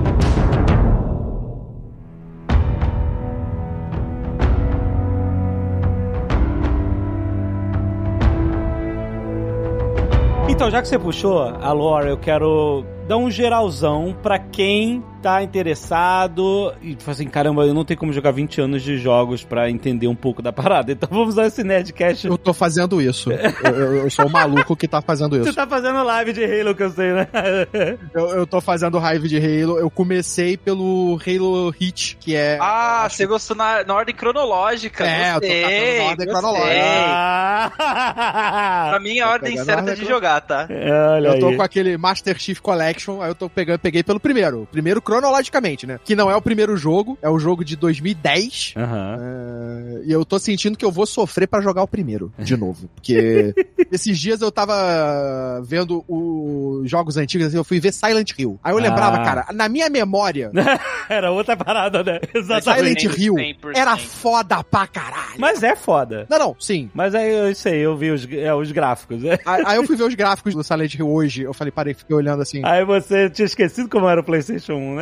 Não, e o- É, o, o Combat Evolved, né? Você não. jogando no MCC, pelo menos, você vai ter a, versão re- eh, remasterizada, né? O Anniversary. Então Ah, dá uma up nos gráficos. pô, e é legal bom. você ficar trocando, né? Porque o MCC, tanto pro Halo CE quanto pro Halo 2, ele permite você ficar trocando entre os gráficos antigos, originais, Caraca, e os gráficos melhorados. É, é fenomenal, cara. Maneiro, E o maneiro. incrível é que não são só os gráficos, é tudo. O áudio, a dublagem. Você pode até mudar no meio dos cutscenes e ver diferença de animações, etc. Eu estou no Reach ainda, eu tô terminando o Halo Reach. É, amanhã eu acredito que eu termine ele. Mas, uma coisa que eu fiquei muito, achei muito foda foi a dublagem do jogo. a Sim, dublagem do jogo, Você tá vendo ele em português ou em inglês, o Reach? português. Português. Porque, é, é, exato, o, não, infelizmente não foram todos o- os Halos que foram dublados, mas o Reach, cara, foi um que, por você tratar de uma equipe de Spartans, mais personagens e tudo mais, foi muito bem dublado. E, se eu não me engano, o, o Halo que começou a ser dublado em PTBR mesmo foi a partir do Halo 3, né? E aí, Sim. todo jogo que lançou da franquia começou a ter dublado. O, o Reach é legal porque ele tem o Felipe Maia, que é o dublador, Ah, né, que é o dublador bom. do Anakin. Felipe é muito bom. Do Anakin não, do, do Luke. Cara, Halo tem bastante dubladores icônicos, isso é, eu gostei bastante. E o também legal é às vezes que teve dubladores no, no Halo 3, no, no Halo Reach até, que foram ganhar fama e estourar depois. Então isso foi, isso foi legal. Demais, cara. Foda, foda. E, e eu achei o jogo. Aí eu acho que eu, eu vou entrar numa questão aqui, que, que tá sendo a polêmica que eu tô achando muita gente chata por causa dessa polêmica. Que todo mundo ficou reclamando. Porra, acontece no primeiro episódio, vai, vai, vai tomar um spoiler do primeiro episódio. O Master. Todo mundo já sabe, né? Quem conhece a série já sabe. Ah, Tá bom. O Não, é. Master Chief tira o capacete. Master Chief tira o capacete no primeiro jogo, e aí? Exatamente! Aí eu fico, porra, como assim, cara? O que, que você tá reclamando? A série É que tá a gente não vê a cara gente, dele. como É que a assim? gente não vê a cara dele no, no primeiro jogo que ele tira o capacete. Aí, Mas pô, ah não. É, aí a galera, ah não, os Spartans, sei lá o quê, ah, tem a proibição de tirar. Ah, é Mandalorian, rapaz. É, aí eu começo a ver Halo Hit, começa a jogar Halo Hit, todos os. Spartans que estão na porra do jogo não, tão, não usam capacete, caraca. Toda hora eles estão tirando o capacete. Toda hora eles tiram o capacete. Aí eu falei, cara, por quê? Que é essa galera que é fã do jogo e, e fica reclamando porque ele tirou o capacete? É, eu não sei, mas eu, eu- assim, eu sei que tem essa. Eu também não sei. Aí eu queria perguntar pra vocês, vocês conhecem essa galera? Não, eu, eu entendo, eu entendo, porque algumas pessoas dizem, né, que na verdade sobre o Tiff tirar o capacete é que a ideia do Tiff era você se ver nele, né? É. Sim. Porque ao mesmo tempo, o... nos jogos, né, você nunca viu a cara do Tiff, a não ser no finalzinho do Halo 4, se eu não me engano, apenas se você terminar ele no lendário e após os créditos você vai ter Tem uma cutscene, né? uma cutscene onde ele tira, assim você só vê em volta dos olhos dele, mais nada. E também os livros já descreveram bastante de como que é o Master Chief. E eu só acho que o pessoal chegou um momento que tipo, cara, se vamos fazer uma coisa marcante na série, né, que a gente não fez nos jogos ainda, vamos dar a oportunidade da série dar uma cara ao Master Chief. Eu acredito que essa foi a ideia. E não tem essa, ah, os Spartans nunca tiram o capacete. Na verdade, eles tiram. É que também o, o Chief, o jeitão dele, de, de. que ele foi também inspirado por personagens do Clint Eastwood, por exemplo. Cara de poucas palavras, eh, de alto impacto, de ser realmente direto e às vezes não se preocupar em ser o cara mais gentil do mundo. Então, nessa brincadeira aí, é a inspiração do E aí, Chief. sinceramente, eu vendo, eu, eu me empolguei pra caramba com a série. Eu comecei a jogar Halo por causa da série, tá? Porque eu sempre joguei Halo nessa coisa do multiplayer, nunca parei pra, mim- pra ver o lore, pra ver as histórias, pra ver nada disso. E aí, vendo a série, cara, eu achei sensacional, eu achei história maneira. E, e essa coisa dele tirar o capacete ficou muito bem construída pras motivações da história. É, eu também acho. É que um também existe, existe uma diferença de estratégia, de narrativa entre um jogo FPS e uma Também, série. com certeza. Porque num jogo FPS é comum o personagem não mostrar o rosto, não falar muito. Justamente porque é um FPS. E a estratégia dos desenvolvedores era você se render o personagem. Por exemplo, no Portal, a Chell, ela não só não aparece, como ela não fala. E eles até sacaneiam no Portal 2 a, a, a, GLaDOS falando sua desgraçada, sua muda, não sei o quê. Você não. Entendeu? Ela, ela- eles até sacaneiam que ela não fala nada, entendeu? Mas é, é tipo, é porque a ideia. Isso é uma ideia de você moldar o personagem ao jogador e não dizer pra, ah, não, você tá jogando com essa pessoa que tem essas características. Não, você é você. É claro que se você vai desenvolver o Master Chief como um, um personagem complexo, humano, etc., é, pô, cara, eu acho legal. Você tem que mostrar. O Retorno de Jedi foi dirigido pelo Richard Marquand, não foi dirigido pelo George Lucas, apesar do George Lucas ser o produtor e tá lá no ombro do diretor o tempo todo. O Richard falou que ele jamais mostraria a cara do Darth Vader no final. Ele falou assim, pô, a graça do Darth Vader é ser esse personagem Misterioso. que- misterioso, que você sabe que ele é humano, mas, mas ele já é mais máquina do que humano. Ele, tá, tá no roteiro isso, eles falam isso, ele é mais máquina que humano e tal. E ele achava que, que não deveriam mostrar o, o rosto dele, que George Lucas falou assim, não, tem que mostrar,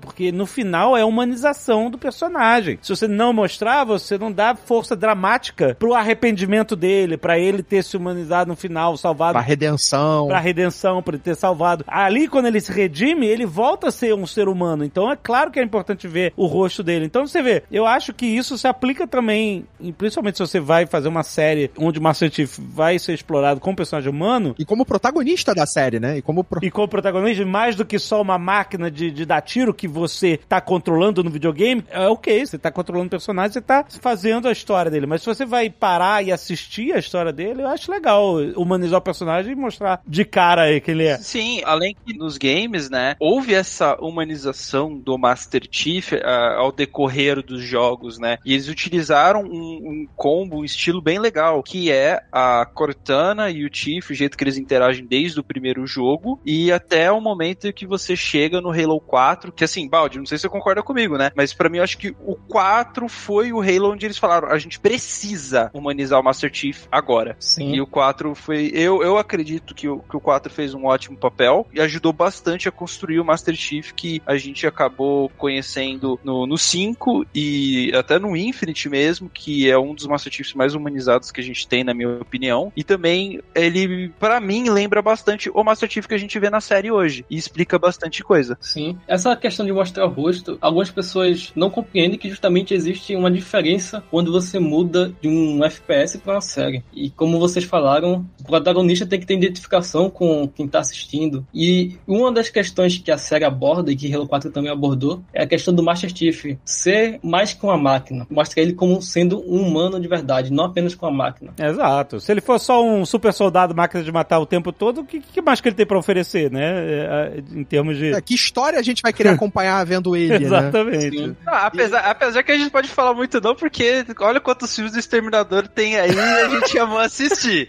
Mas o Exterminador, cara, mas aí tá. O Exterminador, ele é muito humanizado, pelo exemplo, no Exterminador Sim. 2. No 2 ele, eles fizeram isso, exatamente. Eles deram uma humanizada forte nele, exatamente. E a série, né, nesse ponto, eu achei que ela acertou nisso como narrativa de apresentar o personagem naquele primeiro episódio, falando só do primeiro episódio, né? E ali ele revelar a parada, porque ele quebra lá o controle, porque ele tá descobrindo coisas sobre ele, porque ele tá se libertando da programação que fizeram nele, seja lá qual for a razão exata do porquê, né? E ele se afeiçoa pela garota, ele tem a, é, pena de, do que vão fazer com ela, e pra ganhar a confiança dela, ele tira o capacete. Eu achei isso, porra, foda. Achei uma, a escolha de como foi feito isso muito maneiro. Então, eu acabei gostando muito dessa série. E aí, exatamente, a galera que eu fui conversar sobre Halo ficava nessa coisa de que, ah, não, mas ele não tira o capacete é, no jogo. Eu, cara, mas você não tá jogando com ele, você não vê o capacete porque pra, pra um recurso técnico do jogo. é, mas eu quero saber, na história, a história do jogo, né, o lore, isso faria sentido? Ele nunca tirar o capacete? É tipo, é é Mandaloriano? Que mesmo assim pode tirar o capacete?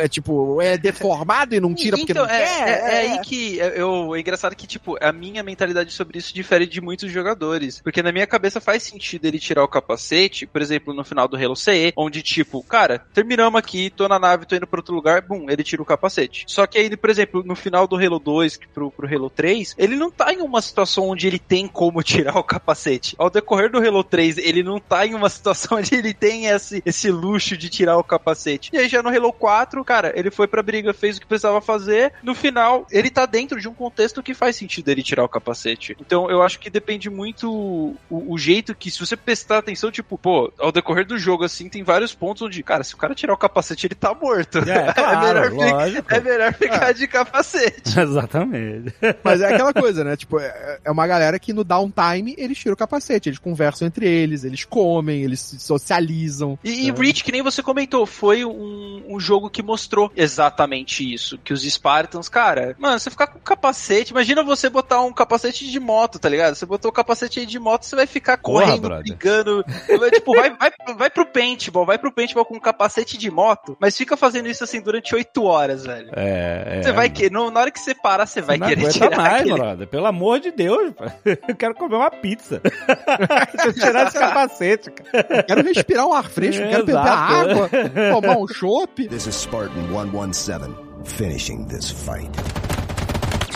Eu quero fazer essas perguntas pra gente estabelecer a base do lore pra quem é mais leigo que nem a gente. Então, obviamente, quando você fala de Halo, você, Master Chief é a figura que, né, mais importante, que vem na cabeça de todo mundo, top of mind. Porra, o Master Chief, essa armadura de Spartan, mega foda, etc e tal. A segunda coisa que vem à mente, pra mim, é o Covenant, tá, né? É- e como é interessante, tipo assim, não é os humanos contra uma raça alienígena, sim contra uma união, uma organização política, militar, eh, religiosa de várias raças alienígenas que fazem, né, tipo assim, um inimigo muito mais eh, organizado, muito mais eh, difícil, né, de se combater, né, e muito mais brutal, etc, do que se fosse só, né, uma raça alienígena. E aí, assim, a história é, a humanidade está em guerra contra o Covenant, e o Covenant está arrebentando as colônias humanas, etc. E a terceira coisa que vem é o Halo, o grande Halo, anel, a parada que é um negócio mega sci-fi, e aí já começa a fugir mais do meu conhecimento leigo, entendeu? Eu queria entender um pouco mais a relação desse lore em geral, da humanidade versus Covenant versus Halo, os artefatos alienígenas antigos, etc. O que, que está acontecendo no mundo do Halo em geral, assim, no início dessa saga toda? Deixa eu ver aqui. Você reservou.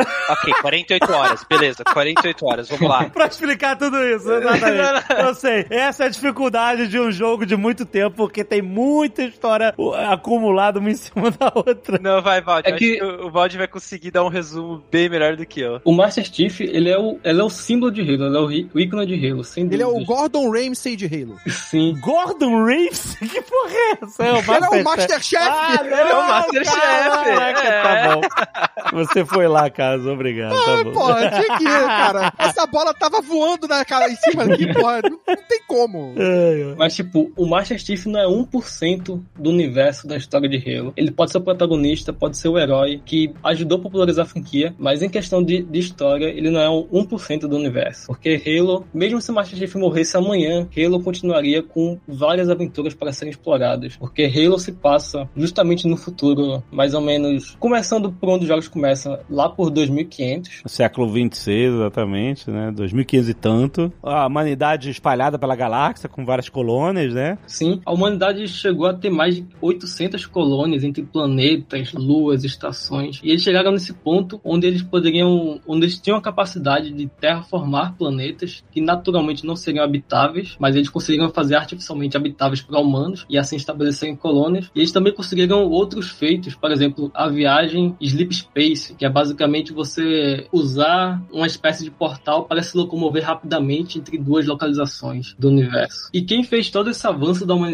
o governo, eu não vou lembrar exatamente a, a sigla agora, mas foi justamente o governo da Terra, que tem várias organizações dentro dela, que são é, a UNCC, o Corpo Militar e etc. Só que muitos humanos não concordaram com essa direção que o governo estava dando, porque eles viam essa administração como uma espécie de tirania. E foi justamente assim que surgiu os insurrecionistas, que a gente vê desde o primeiro minuto da série, que são humanos que são rebeldes contra o UNSC, contra o governo da Terra. A UNSC é o United Nations Space Command, né? Sim, é o corpo militar que o Master Chief faz parte, os Spartans, soldados, etc. Só que não é porque a gente joga ao lado deles nos jogos que eles são os bonzinhos, porque sem dúvida eles fizeram muitas, eles tomaram muitas atitudes que são moralmente questionáveis. E justamente por isso surgiram esses rebeldes que a gente vê na série. Já começa com os rebeldes aparecendo, exatamente. Eles não gostam dos Spartans, eles não gostam da NCC, eles querem justamente lutar por liberdade. Não existe só um grupo da insurreição, existem vários. E muitos deles também apelam para meios de ataques terroristas, etc. E aí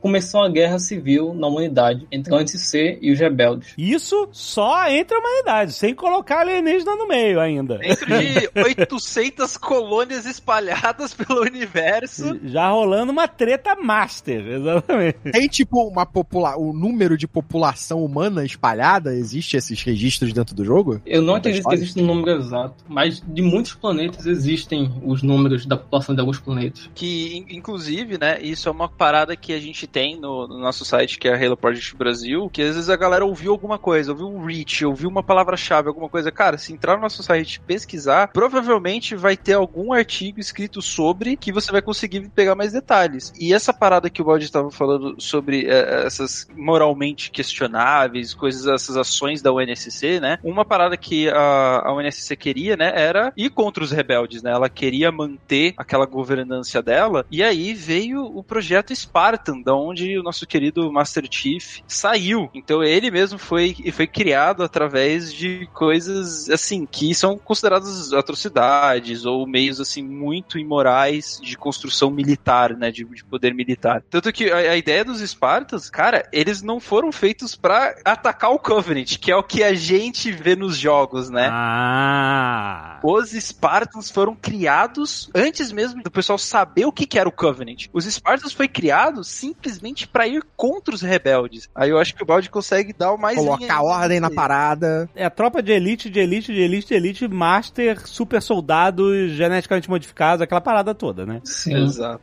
É, tipo, E- os Spartans são a tropa de elite e o Master Chief é, o- é a elite dentro dos Spartans.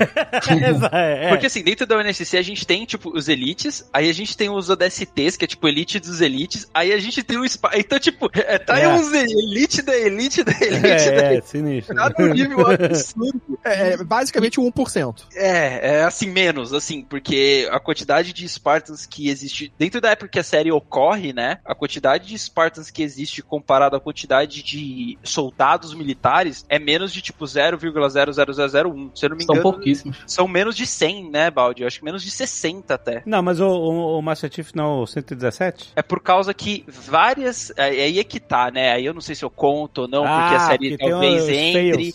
Exato. E isso é uma coisa que é citado um pouco, né, no segundo ou terceiro episódio, sobre as falhas de quantos sobreviveram e tudo mais. Então são coisas bem legais que faz parte que o Baldi ele comentou sobre ações imorais que a, UNSC acabou tomando para conseguir manter a, a governança em cima. Simplesmente calhou do Covenant atacar, né? A, ela, eh, o Covenant do nada começar a atacar um- uma das colônias e foi assim que a UNSC acabou descobrindo o, o Covenant. E aí, na hora que eles olharam e falaram: então, tem essa raça alienígena aqui com equipamentos muito mais evoluídos que o nosso. Então vamos mandar o nosso melhor soldado para ver como é o que que acontece com eles. E aí virou esse desfecho que a gente tá vendo na série agora, né, Baldi? De tipo, Sim. como que a gente agora chega pros rebeldes e fala, galera, a gente, eu sei que a gente tá, tá fazendo uma guerra civil aqui, mas assim, tem como a gente dar um pause nisso aqui pause, agora? pause, pause, Senão não cara. vai ter ganhador, não. Exatamente. Tem um inimigo maior aqui do lado. E até na série eu, eu não sei se eu posso me aprofundar muito isso por questão de spoiler, etc. Mas a, na série vocês vão ver que os próprios meios implantados para a formação do programa Spartan 2, que é justamente o programa que o Master Chief participou, são extremamente imorais, sabe? De você questionar de onde o Master Chief veio. Sim. Aí a série vai falar dessa questão e, e da parte ética do programa Spartan. Porque o que eles fizeram para recrutar os soldados, que não eram soldados ainda, são ações que são muito questionáveis. É, e como o Giovanni estava falando, é, eles não foram criados para combater o Covenant, mas quando o Covenant surgiu, os Spartans foram a melhor arma. E se não fosse pelos Spartans,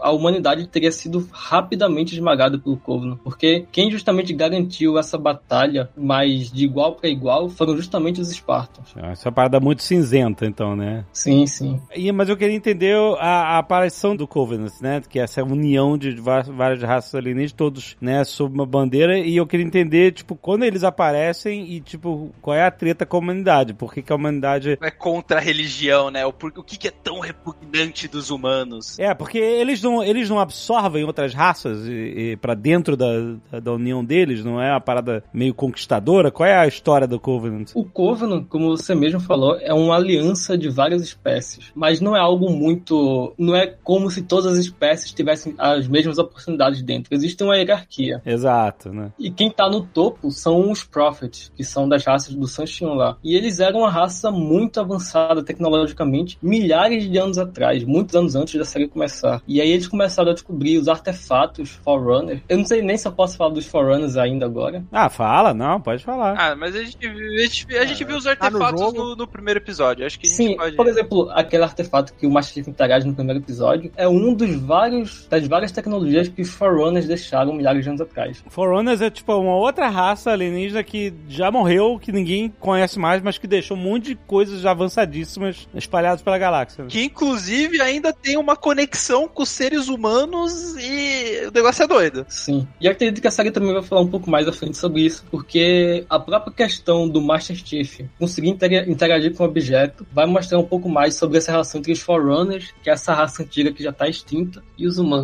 E antes mesmo dos Forerunners existiam os Precursores, que é a raça mais poderosa que, de que se tem conhecimento no universo Halo. Eles que criaram toda a vida na galáxia que a gente conhece. Humanos, Forerunners, elites do Covenant, foram os Precursores que criaram tudo isso. E aí, voltando pros Prophets, foi o, o que? Os Prophets, eles conseguiram chegar em um nível de tecnologia que eles encontraram esses artefatos pelos universos e eles entendiam que esses artefatos eram anteriores a eles. Então eles tratavam aquele artefato como se fosse um- uma religião mesmo, uma coisa super religiosa, sabendo ou não exatamente o que esses artefatos eram, aí deixar um pouco de, de misteriosidade aí, eles começaram a tratar isso de uma forma religiosa e foi no momento que eles foram a- atrás de, de outras raças, porque como eles são o- Isso é aqueles uma- cabeçudinhos, tipo, isso, exato, exato. E aí, como eles são uma espécie bem avançadas, eles já conseguiam ir andar pelo universo, né? E nisso eles sabiam outras raças que tinham um nível de inteligência que eles consideravam aceitáveis. E aí foi no momento que eles encontraram outras raças, vou deixar aí o balde já entrar, porque ele que lembra as ordens das raças conforme cada um entrou pro Covenant. Cara, a primeira espécie foram os Black Golos.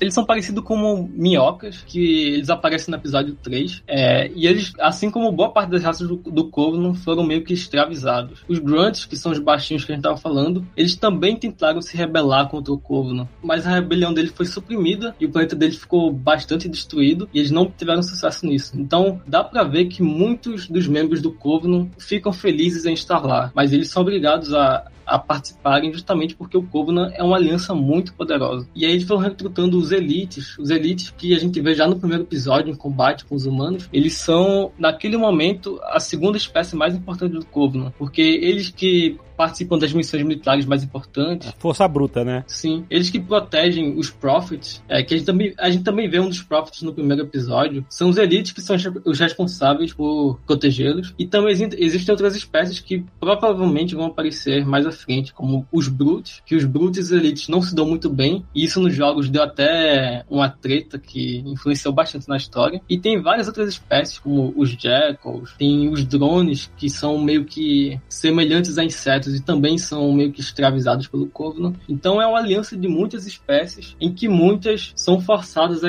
lá porque eles não conseguem libertar a espécie deles ou o planeta deles é, das garras dos, dos profetas. This is Spartan 117, finishing this fight. Focando na- no terceiro ponto que você falou, que é o Halo, o Halo é o ponto central da história, justamente porque ele é visto como o objetivo máximo do Covenant. A maneira de alcançar o objetivo máximo, que é a grande jornada. Eu não sei se eu posso falar muito sobre o Halo agora, porque ele não apareceu na série ainda. O Halo. O Halo é. A tradução de Halo é, é halo mesmo, né? Tipo um, um anel, é isso, né? Sim. Ele é o Halo que dá nome ao jogo, o halo. Sim. Sim. É uma super estrutura artificial em forma de halo mesmo, certo? Em volta de um planeta. Certo. Não em volta de um planeta. O negócio pode estar no vácuo, assim, no espaço, longe de qualquer planeta. É que cada Halo tem um planeta âncora. Ah, tá, porque são vários Halos. Sim, existem. Isso já aparece desde o primeiro jogo. Sim, mas por isso, justamente por isso que o nome do jogo é Halo, porque o Halo Combat Evolved se passa inteiramente no Halo e, tem, e a primeira missão é na nave, mas todo o resto é no Halo 04, a instalação 04. E era tipo, é, uma estação espacial, uma cidade, etc. Tem tudo, né? Então, o- na, na verdade, o Halo nem é necessariamente uma, uma cidade, ele é uma coisa construída pelos Forerunners, né? E é por isso que os profetas estão indo atrás dessa grande jornada. A grande jornada é encontrar esses Halos. Só que ninguém, assim, o Covenant, pelo que o jogo mostra e tudo mais, o Covenant eles não sabem exatamente o que é o Halo. Ah, eles não sabem. Eles sabem que é uma coisa que os profetas falaram que é uma coisa que vai trazer salvação ao universo, que é uma coisa que é, é o único jeito de trazer paz e tudo mais. Só que eles não entenderam que é tipo assim, vamos dizer que você tirasse toda a vida do planeta e existiria problema? Sim. É, é, solu- é o meteoro, é a solução. É exato. Então, o Halo é a forma, e é uma coisa que acaba aprendendo no, no primeiro Halo, no Halo 6, então desculpa aí, Carlos, pelo, pelo um pouco do spoiler. Tranquilo. Onde é, acaba sendo. Eles aprendem que. Eita, peraí, peraí. Halo, na verdade, então é uma arma. Existem vários deles, não só esse. Se eles acionarem esses caras sincronizados, você mata toda a vida do universo. Ah, olha aí, seu Thanos. Se liga nessa. Pô, só que Thanos matou dobro. 50%. O negócio é 100. O negócio tá indo pro 100. Thanos era bondoso perto do que esse negócio faz. Então os Halos não são só Planet Killers, eles são Universe Killers, é isso, quando juntos. Universe Killers. Só que existe um motivo do por causa disso. Por que, que um, um povo, né, os, os Forerunners, por que, que os Forerunners foram construir uma coisa que reseta toda a vida do universo, inclusive eles mesmos? Porque eles inventaram o Twitter, é isso. A possibilidade.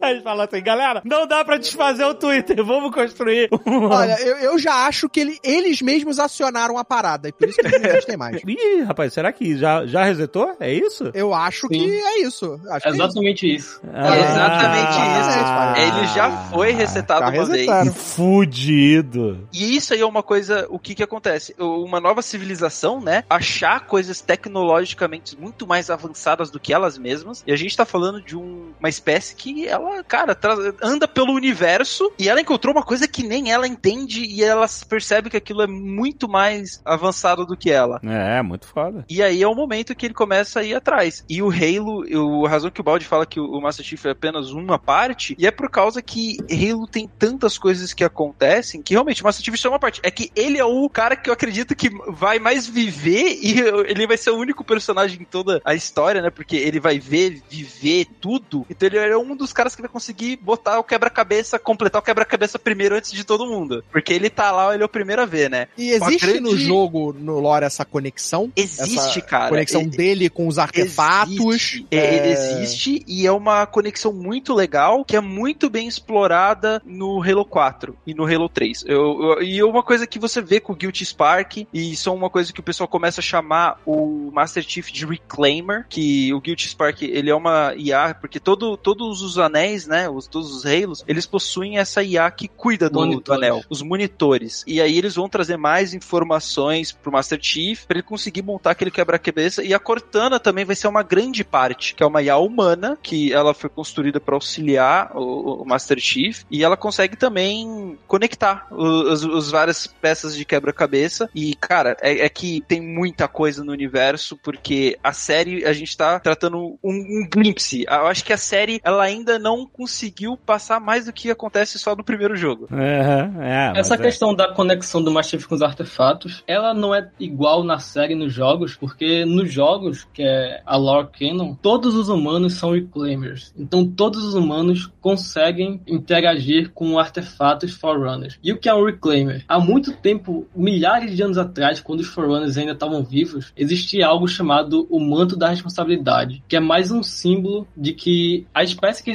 essa responsabilidade, ela seria responsável por cuidar de toda a vida na galáxia e no andamento da ordem, da paz do universo, etc. E quando os Forerunners foram extintos, eles justamente deixaram essa responsabilidade para os humanos. Então os humanos que a gente conhece hoje são os Reclaimers. E agora imagina os profetas. Exatamente, e, tipo, imagina quando os profetas que descobriram, né, esse artefato de uma civilização mais antiga do que eles, eles não conseguem acionar, eles não conseguem fazer funcionar. Aí do nada eles encontram uma espécie que eles consideram primatas perto deles. Os caras conseguem acionar o negócio lá de boas. É ciúminho, aí rola um ciúminho. Aí rola tudo mesmo. Eu falei, velho, não, não. Eu, eu achei primeiro. in- Inadmissível. É, sai fora que é você, rapaz. Tu acabou de chegar no rolê. Então, essa é a motivação do Covenant de atacar os humanos. Eles querem conquistar e absorver os humanos pra escravizar os humanos. Ou destruir eles pra não terem ninguém mais que possa ativar as paradas.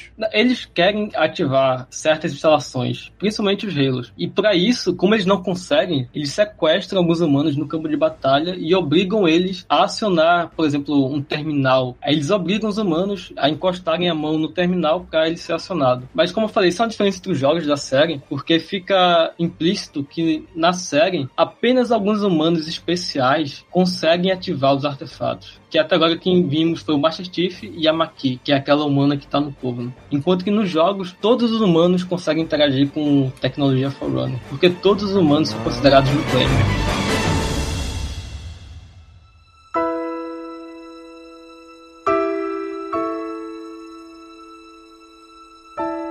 Agora, vocês mencionaram a Cortana, e eu quero que é uma, uma peça muito importante de todo esse quebra-cabeça, que é, muita gente deve, que, que é mais leiga de Halo. Sabe a Cortana do PC, do Windows Exato, 10? assistente E é do ela, Windows, cara, é é, isso. ela, velho. É, e ela tá reportando tudo que você faz Exatamente! de, de volta pra Microsoft. É isso aí. Como ela faz na série. A Cortana do Windows, exatamente, ela nasce no, no Halo, como a AI que auxilia o Master Chief, né? A Cilia, né, entre aspas, né? Porque tá espionando. É, exato, é. Então, mas aí eu quero entender melhor. A Cortana, ela, ela é uma super AI só do Master Chief, única, tipo Data no Star Trek, que era um androide único no universo. Então, isso foi uma liberdade da série. A, a série tomou uma certa liberdade de como eles tratam a Cortana, mas em, em geral, cara, ela é de grande ajuda para todos os humanos, né? A Cortana, na verdade, ela foi criada não só para auxiliar o Master Chief, mas ela foi criada para ajudar todos os seres humanos de uma forma geral. Mas existe só uma. Existe só uma, mas, cara, multithreading tá aí, sabe? Ela tá em tudo. Né?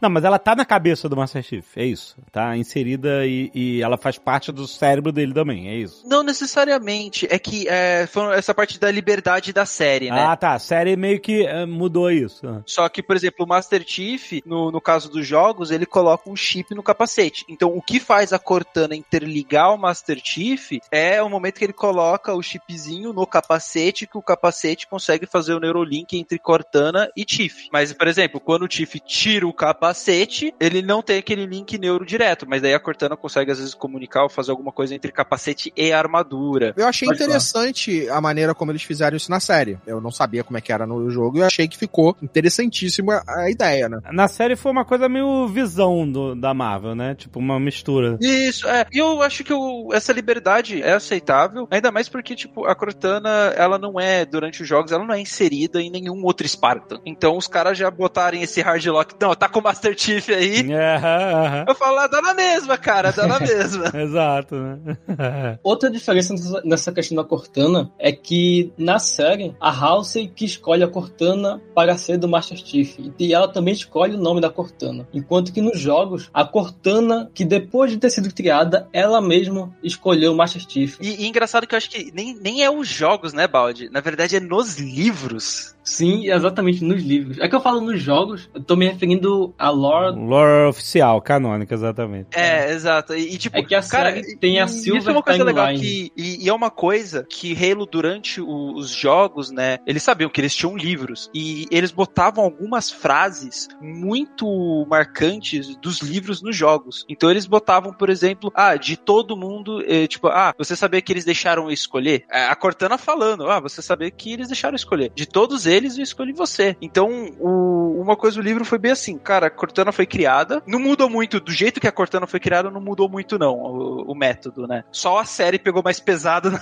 na, na criação, admito isso. A, coisa série... da clonagem. É, não, é. Houve uma clonagem no- nos livros, mas só do cérebro. Não teve essa parte de, pô, eu criei um humano mesmo e eu uma pessoa completa, né? é, e eu pude conversar. Cara, é, a série foi meio dark nisso e mostra o quanto a Dra. House estava disposta, porque Na- foi a Dra. House que fez o Spartan Program, né? Sim, na realidade, no canon de Halo, ela, ela faz uns clones, mas a grande diferença é que ela nunca conversa com os clones dela, ela nunca fica frente a frente. Os clones dela ficam armazenados lá e ela simplesmente clona a malha neural deles. Ela nunca conversa frente a frente com o clone como a gente vê na série. Por isso que a série, ela pode até abordar um, um aspecto um pouco mais pesado quanto a isso. E porque mostra a House, né? Porque a House, ela foi a, a grande pessoa que encabeçou o programa do Spartan 2, que fez várias coisas que a gente disse ser, tipo, imoral, né? E nessa parte, foi isso. Uma das diferenças foi que a série, a própria House dá o nome de Projeto Cortana, e ela já passa a Cortana pro Master Chief, enquanto no jogo, não. Quem escolheu o próprio nome foi a própria Cortana, ela que decidiu o, no- o próprio nome dela. A própria Cortana que escolheu o Master Chief a dedo. Ela olhou lá e falou: Ah, Master Chief tirou nota alta aqui, eu vou querer ele. É, maneiro. Agora, é engraçado você tá falando da. da... Doutora House. Quando eu vi ela na série, eu fiquei assim, meu Deus, da onde eu conheço? Da onde eu conheço? Conheço, conheço, conheço, conheço, conheço, é Truman Show! A atriz da House, cara, ela já participou de várias coisas de sci-fi. Pra mim, ela marcou muito no Truman Show, né, cara? Natasha. Natasha McElroy. Exatamente. Eu falei, nossa, que legal. Ela tá no Ronin. Tá no Ronin, exato. Muito maneiro, muito maneiro. E o Pablo Schreiber foi o, o Matt Sweeney, né, cara? No Deus Americanos. O cara é gigante. É, eu achei que foi muito maneiro. O cara foi um cara. Velho, o cara é uma coisa, uma das coisas. Tipo, mano, imagina assim, você vai querer puxar um ator. A gente quer que o ator tenha a estatura do personagem, coisa do tipo. Cara, pra você achar uma pessoa, um ator ainda, assim, você começa a limitar, né, a população. Você quer o ator da altura do Shire, que tem a experiência que o cara tem. E ainda chegar pro cara e falar, velho, o que, que você acha de ficar vestindo esse cosplay aqui e correndo e pulando e fazendo isso e aquilo? Tanto que ele teve que fazer, pegar pesado na academia, cara. Maluco, o cara tá um monstro, pai. Ele tá um monstro. Exato, cara. E, e não foi ele é só grande ele. pra caraca. Ele é muito grande. Sim, sim. E também tem todos os atores coadjuvantes que também fazem Spartans, que também precisaram fazer as mesmas coisas que ele, e também tem toda a estatura do. E tem 1,95m, maluco. Cara, é, é, é surreal, velho. É, ele é enorme. A série, né, ela pegou essa liberdade de mostrar como é a criação da Cortana, mas eu acho que isso favoreceu bastante pra pessoa entender quem é a Doutora House. E ela tá, Tá disposta a qualquer coisa. É, que eles falassem, ó, controla aí teus espartanos aí, cara. E também você percebe que até com a própria filha, cara, ela não tem medo de atrapalhar a própria filha, ela briga com qualquer um, ela quer fazer o que ela quer fazer e ela tá disposta a, a ir a quase qualquer meio, sabe? E, e você bota um peso no personagem de quem é a Doutora House e não é um peso leve, né? Exatamente. E É, eu acho que eles venderam muito bem essa ideia dela ser ruthless e. É, tipo, os fins justificam os meios, né? É, com a maneira como ela. A, a coisa da clone, de ter que criar clone. Você falou que no jogo é só o cérebro, né? Então não tem uma conexão. Não existe uma pessoa ali que você vai sentir a perda. A série tem um sacrifício. Fala assim, ó, vai doer? Vai. Vai doer. Pra caralho. Ah, ainda- oh, aquela cena me pegou. Pegou, vou te falar, É hein? foda, né? Sinistro. Aquela Porra, cena é me pegou. Foda. Eu vou paralisar o seu corpo porque vai doer pra caralho. Nossa, foi sinistro, cara. Tem uma cena assim, Dead Space, né? Com a agulha entrando no olho no cara. E teve também a coisa de ser proibido, que eles até falam que esses experimentos de clonagem, eu não sei se isso no jogo também é. Sim, sim. Não, tanto que a- na própria criação dos Spartans teve que utilizar essa técnica, mas não necessariamente com o Spartan.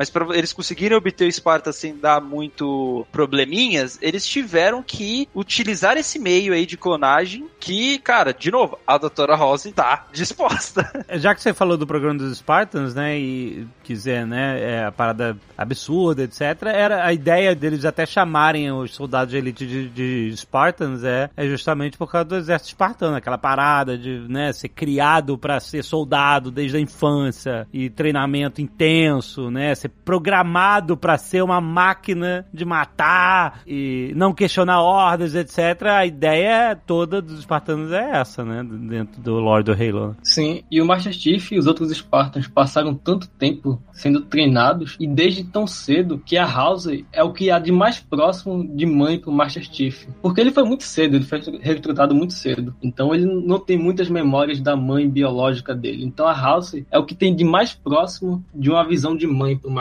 Chief. E a gente até vê muito dessa relação na série, que é nela em que ele confia quando começa a dar problema, daí ele vai procurar ela, etc. Inclusive, ô, Carlos, você que tá jogando Halo Reach aí, eu não sei exatamente que missão que você tá, mas vai Eu, ter. eu acho que eu tô na última, eu tô com Beleza. ela pra escapar com ela. Então, logo no começo, né, você teve uma interação com a House. E todos aqueles Spartans que tá com você, eles são geração 3. Mas só tem um que é geração 2, que é a mesma geração do Master Chief, que é o George. E olha como ele interage com a House diferente do que os outros Spartans. Ah. Apesar dele ser o mais brutamonte, grande, ele tem um respeito por ela diferente e ele até fala que ela, ah, eu fui dela a minha vida inteira. É, é foda. É complicado porque no Halo Reach que eu tô jogando, eles não explicam muita coisa da história. Porque eu imagino que, como foi um jogo lançado bem depois, é, a expectativa de quem fez o jogo era de que você já soubesse alguma coisa da história e aí ia fluir mais tranquilamente. Como eu tô caindo de cabeça sem saber nada, então tem muita coisa ali que eu tô, tipo, beleza, tô recebendo a informação. Eu imagino que quando eu vou jogar, for jogar o Halo 1, 2, 3, eu vou ter essas informações traduzidas pra mim pra compreender o que, que aconteceu ali atrás. Mas o Halo Reach é um prequel, é isso? É, Isso, é um prequel. exatamente. É um prequel. E também tem o Halo Wars, né? O primeiro Halo Wars, que também é um prequel. Que é o RTS. Que é o Exato. RTS. A questão do Halo Wars é que ele não é essencial pra entender a história. Ele é mais um spin-off mesmo. Então, se você não joga ele, você não vai deixar de entender a história de Halo. É, mas a questão do, do Reach é bacana, porque o início do Halo Combat Evolved, que é o primeiro Halo, é literalmente o final de Halo Reach. Então, quando você zerar Halo Reach, você vai perceber o paralelo das duas cenas, do final do Reach e do início do Halo Combat Evolved. Porque os dois jogos são muito bem ligados. Então, quando você zerar o Reach, você já vai estar pronto pra ir pro Começar Combat o- Evolved. Sim, começa logo em seguida. Mas assim, por isso que eu acho que sempre que pergunta, ah, eu devo assistir na ordem cronológica ou na ordem de lançamento? Eu sempre dou preferência pela ordem de lançamento, que por mais que você, depois que tiver uma obra completa, o autor publique,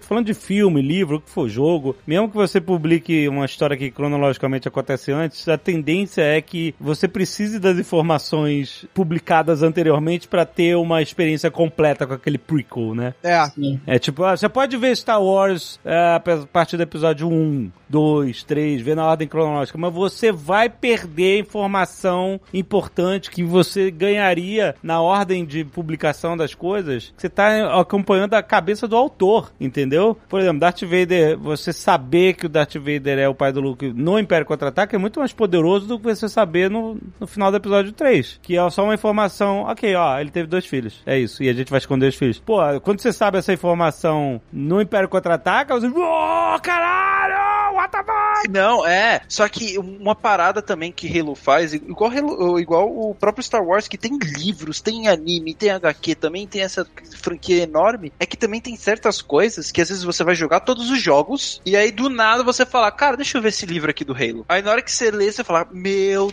Deus, agora eu tô conseguindo encaixar tudo. Aham, é, porque você já tem as informações prévias. do- E, e tem momentos também que se você só lê os livros, você vai conseguir pegar bastante coisa legal e tudo mais. E aí do nada, às vezes vezes você lê só os livros e do nada você vai ver o jogo, daí você fala, ah, isso aqui faz sentido. Ou senão até quando você puxa o anime, o Halo Legends, que ele, inclusive, se você não assistiu, cara, aconselho dar uma olhada no Halo Legends, que eles tratam animações que elas não estão necessariamente em ordem cronológica, elas são vários trechos do universo Halo em momentos diferentes, e ela trata desde da civilização dos elites, dos grandes, algumas Forerunners dos também, Spartans, os Forerunners, e cara, Halo eu acho que também não tem essa, tipo, beleza, se você for ir por ordem de publicação, é legal, realmente você consegue montar toda aquela história que o Arthur eh, tá tentando montar, só que o Halo também, o jeito que ele é gigantesco, se É. você ir tudo picotado e de partes diferentes, no final você consegue montar o quebra-cabeça também, e, e é legal, porque cada pessoa teve uma experiência diferente, ainda mais, por exemplo, muitas pessoas não tiveram o Xbox original, não jogaram o primeiro Combat Evolved e Halo 2, aí teve muitas pessoas que começaram pelo 360, e começaram pelo Halo 3, Aham,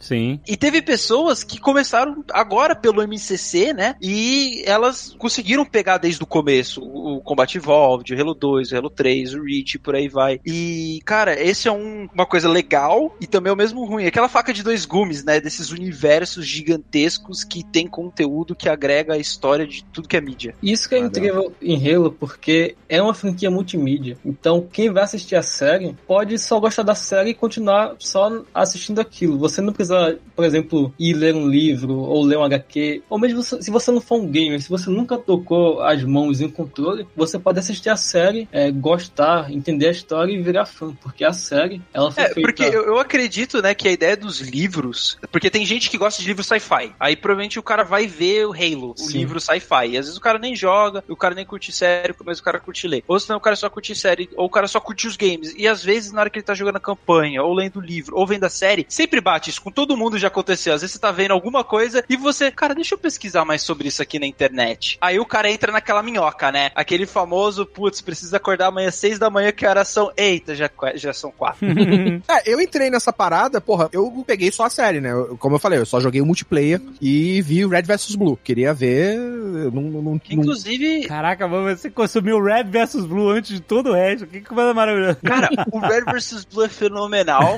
Inclusive, quem curte essas coisas, assista. E o Red vs Blue, o legal é que ele impactou bastante no crescimento do Halo no exterior, nos Estados Unidos também. Porque além de ser o ter o jogo Halo atrelado a essa série, teve gente que também às vezes não, nem curtia tanto o jogo ou jogava Halo, mas amava a série e acabou ajudando o Halo com isso, tanto que existe vários easter eggs de Red vs Blue em praticamente todos os Halos. Menos, Olha. claro, o Combat Evolved logo no É. começo. mas, mas, tipo, por quê? Porque eu, eu realmente eu nunca joguei, porque eu não tinha o console, então eu só jogava no multiplayer com a galera, com os amigos. E aí, na época, a internet ainda era no início, e aí eu comecei a ver essa parada, e era, pô, engraçado pra caramba. Cara, a parada do. Ah, this a Warhog. Não, não, this looks Puma. like a Puma. It's a Puma. E aí, tipo, Mas- era muito idiota. mas era muito bom. Era muito Foi bom. um sucesso tão grande que ficou muitos anos no catálogo da Netflix, né? Ainda tá, eu acho, não? Eu acho que saiu há algum tempo. Ou seja, mesmo não sendo uma série oficial, foi um sucesso tão grande que foi parar na Netflix. This is Spartan 117, finishing this fight. Você sabe que durante muito tempo eu confundi o nome do Master Chief, porque o nome dele é John, né? E é John 117, né? O 117. E ele é um Spartan. E eu achava que ele era John Spartan. Eu pensei, mas Demolition Man! John Spartan é o, é o Stallone no filme Demolition. Man, exatamente, Demolidor. e eu confundi essa merda por anos. Eu pensei, não, o nome dele é John Spartan, não tenho certeza. Não, mas é, é engraçado que também eu já vi pessoas que, tipo, cara, eu jogo esse jogo há oito anos. Eu fui descobrir que o Master Chief não é um robô agora que eu fiz um curso de inglês. ah, exatamente. Já ouvi isso, cara. Essa é a parada do capacete. Você precisa humanizar o personagem por causa disso, cara. Caraca.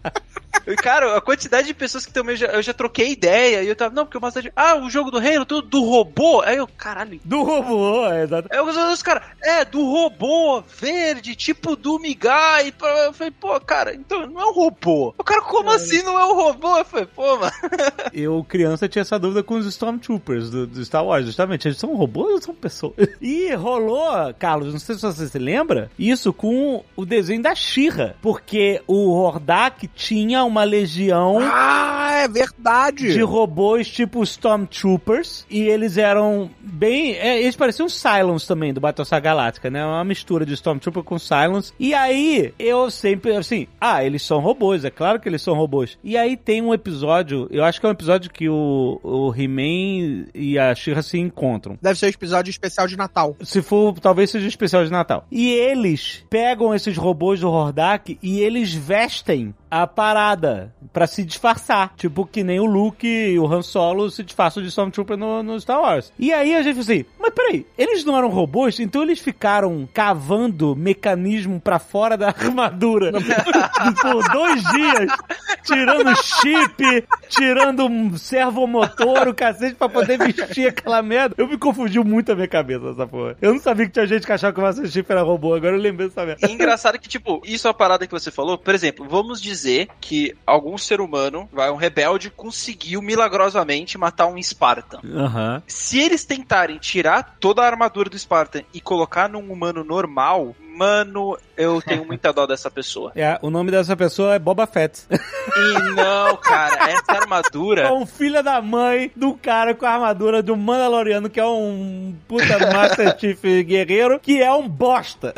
E- Então, mas aí que tá. O que chega, a armadura, né? O porquê que só os Spartans utilizam? Pô, por que, que você não dá essa armadura pra ninguém? Porque essa armadura, o jeito que ela foi feita, se você não tiver um tempo de reação absurdamente bom, se você não tiver uma força e uma estrutura óssea pra às vezes segurar alguns baques dela, você vai morrer na sua própria agonia. Exemplo, aquele filme do, do Homem de Ferro, se não me engano, Homem de Ferro 2, que mostra os protótipos, os países tentando replicar Isso. a armadura, e um soldado que morreu agoniando por causa que, tipo, ele foi tentar movimentar, quebrou uma coisa, a dor começou, e era isso que acontecia com todo mundo que tentou usar a armadura, a não ser os Spartans. É, porque eles sofriam ah, modificações genéticas pra ficar mais forte, maior, é, É, são super soldados, é isso aí. mais ágil. São super soldados. É, exatamente. Então, tipo, quando a gente fala de super soldados, pô, mas tem armadura de Chief, isso não é só a armadura. Porque mesmo se você tirar a armadura do Chief, ele, Ele continua sendo muito foda. É. Tanto que tem no. É, é relatado, por exemplo, o. Dentro da NSC tem vários soldados, daí tem os ODSTs, né? Que até então eram os mais fodas antes dos Spartans. Os ODSTs aconteceu uma vez que o Chief tinha acabado de sofrer argumentação. Ele tava em, tipo, ele tinha acabado de ser liberado de- do hospital, tipo, ó, cara, tu pode andar, mas pega leve, mas tu pode andar. Aí o cara falou, vou ir pra academia. Aí ele foi pra academia, uns caras não foi na cara dele, velho. Ele acabou com a vida dos três ODSTs, se eu não me engano, foram três, né, Baldi? Então, o Chief, ele, tipo, um Spartan recém-argumentado, que ele não tava acostumado com a velocidade do corpo e ele acabou praticamente acabando. Ele não matou todos, mas, assim, alguns morreram, os outros ficaram altamente prejudicados, lesados e, e foi um, um Spartan. Acabou com soldados de elite. Sim, e não é também só a questão física, a questão mental, porque eles foram preparados desde cedo. Então a questão estratégica deles é muito mais avançada do que outros soldados comuns. Essa questão do peso da armadura, o Master Chief sem a armadura que ele usa, é, sem ela, ele pesa 130 quilos. Aí já quando ele veste a armadura, são mais de 450 quilos. Caralho. Ou seja, um humano comum que não passou pelos processos de aumento, ele vai ser completamente esmagado e vai, e todos os ossos dele vão quebrar se ele simplesmente Não segura, não segura. É isso aí. é, não segura. E eu gosto como a série relatou, por exemplo, o conhecimento dos Spartans. Por exemplo, quando eles tentaram acabar com o oxigênio do Chief, né, pra desmaiar ele. E ele mostrando todo o conhecimento de, peraí, o que, que eu preciso fazer com essa nave agora pros caras não conseguirem fazer. Então, porque ele foi treinado desde o começo. Cara, não, Pra não ser, existe... é, conseguir se livrar de qualquer situação, não importa É, Assim, quem não esteja gerando ela. existe uma coisa da UNSC que você possa colocar em frente de um Spartan que ele não sabe desmontar e montar mais rápido que qualquer engenheiro. Botou uma arma ali, cara, velho, ele modifica, ele monta de volta, ele faz o que ele quiser. Inclusive, Halo Reach de novo aí, Carlos, a House, né, olhou pro George, ah, eu vi que você fez o mudou minha armadura. Ah, é só umas modificações. Os Spartans possuem conhecimento que se eles precisarem modificar ou quiserem modificar a própria armadura, eles conseguem. Isso é uma pergunta. Em algum jogo você tem isso? Customização de armas, customização de armadura? Ou não? Customização de armas, você tem, por exemplo, questão cosméticas no, no Halo Infinite agora, que você consegue comprar, às vezes, bico de uma arma, mas ela não muda nada, é só cosmético. No Halo 5 teve as variações de armas, às vezes você não modifica, que foram adicionadas no modo multiplayer Warzone, que não estão na campanha, e só isso mesmo. Aí também tem a customização do seu Spartan, né? Mas são peças pré-feitas, que não muda nada, é puramente cosmético. O que tem mais próximo disso é na campanha de Halo Infinite, porque quando você derrota um boss, por exemplo, um dos bosses do mundo aberto, ele dropa uma arma especial que é uma variante de outra arma que já existe. Então, é o mais próximo assim que existe de Bem lembrado, Baldi. personalização. Por exemplo, um rifle comum, aí você já pode achar ele em qualquer canto do jogo desde o início. Mas quando você derrota o boss, você tem acesso a uma variante mais poderosa desse rifle, por exemplo. É, aproveitando nisso, eu queria perguntar pra vocês, quais vocês acham que foram os melhores jogos e os piores jogos da série toda de Halo? Ih, vai dar polêmica. hein? Não, é, não, eu não tenho medo de responder Ó. essa pergunta que eu tô acostumado. E somando essa pergunta, eu também quero saber qual é a melhor arma do jogo. É, ó. Uh, outra polêmica enorme. Ó, A gente tá aqui pra causar confusão. eu brinco pra galera que eu tenho, tipo assim, depende se você tá me perguntando multiplayer ou campanha. certo. Em questões de campanha, eu, eu falo que, olhando pra campanha do Master Chief, né, sem olhar pra spin-offs ou coisas do tipo, o, o Halo que eu mais gostei mesmo em quesito campanha foi o Halo 3. Olhando só o Master Chief, sem puxar Halo Reach, sem puxar o DST. Se eu tiver que escolher uma campanha em geral dos jogos, seria Reach. E aí no multiplayer, cara, eu tenho que falar Halo 3 e a arma eu tenho que falar que é a BR. É engraçado que eu falei, pô, mas ele não falou arma icônica. Pô, mas o jogo multiplayer ele não falou esses outros aqui. E cara, é, é o meu gosto que foi os meus xodós. Foi o que eu fez eu olhar pra Halo e falar, cara, foi nesse momento que eu falei, amei a franquia, amei. Pra mim foi uma obra-prima, sabe? Foram é, esses detalhes. E o Balde, vocês vão ver a resposta dele é totalmente diferente da minha. Cara, a minha opinião sobre o melhor Halo é o Halo 2. Eu não acho que o Halo 2 tenha o melhor multiplayer e nem que ele tenha a melhor campanha. Só que ele é o jogo da franquia que melhor equilibra esses dois aspectos. Então por isso eu considero ele o melhor. Halo 3 tem uma excelente campanha, excelente, é, um excelente multiplayer, mas o que eu vejo que melhor equilibra a campanha multiplayer é justamente Halo 2. Halo 2 tem uma campanha sensacional que foca na trama política dentro do Covenant. Aí também você controla o árbitro, que é um elite do Covenant, controla o Master Chief. Então eu acho isso sensacional. E outra coisa que você até deve entender melhor do que eu é que Halo 2 revolucionou a questão de multiplayer com Xbox Live, que tinha acabado de ser lançado, etc. É, então vejo, por exemplo, Halo 5 tem um excelente multiplayer, mas a campanha dele é muito fraca. O Halo 5 não é o que o Master Chief fica, tipo, rogue e joga tudo pro alto e fala assim, galera... Na verdade, nem tanto. Começa assim no início, mas a direção que o jogo toma é um pouco mais diferente. A campanha do Halo 5 é muito desaprovada pelos fãs, apesar do multiplayer ser muito bom. Mas quem equilibra melhor os dois aspectos, que na minha opinião é mais importante, é Halo 2. Por isso que eu acho que Halo 2 é o melhor jogo da franquia. Olha aí. E a E a melhor-? A melhor arma, eu não tenho dúvidas que é a pistola do Halo Combat Evolved. Porque aquilo não é uma pistola, é um canhão, cara. é sério, ela é muito forte. Ela é mais forte do que o rifle de assalto, que é. E até mesmo que várias outras armas. Mesmo sendo uma pistola, ela é mais forte do que as outras. Eu tenho usado muito nesse, no, no Reach a Sniper, a de longa distância com mirazinha, que aí eu fico, tipo, só de longe matando os bichos.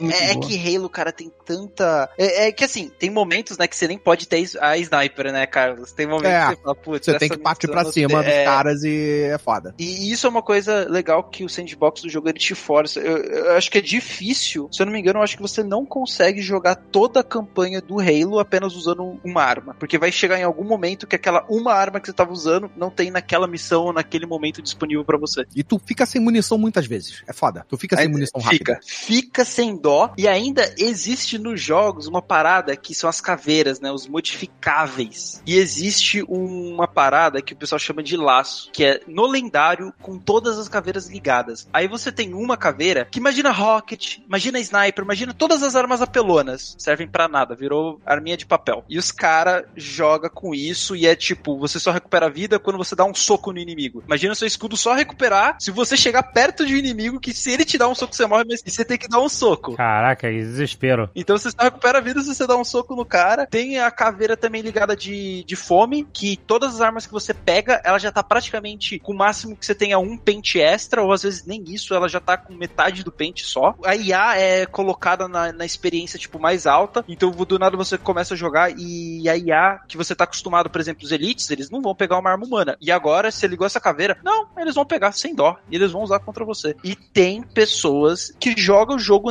esse modo e fala que esse é o modo verdadeiro de se jogar Halo.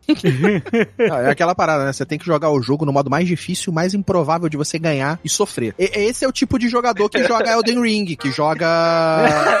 que vai jogar. Esse tipo. Exatamente. Não, eu concordo. Eu acho que o jogador, o cara que curte Elden Ring, o cara que curte Dark Souls, né? Eu falo pro cara, mano, você quer um, um- um negócio assim no estilo FPS? Vai pro Halo, liga todas as caveiras, se diverte, amigo. Exato. Vai lá. Vai, vai sofrer, vai.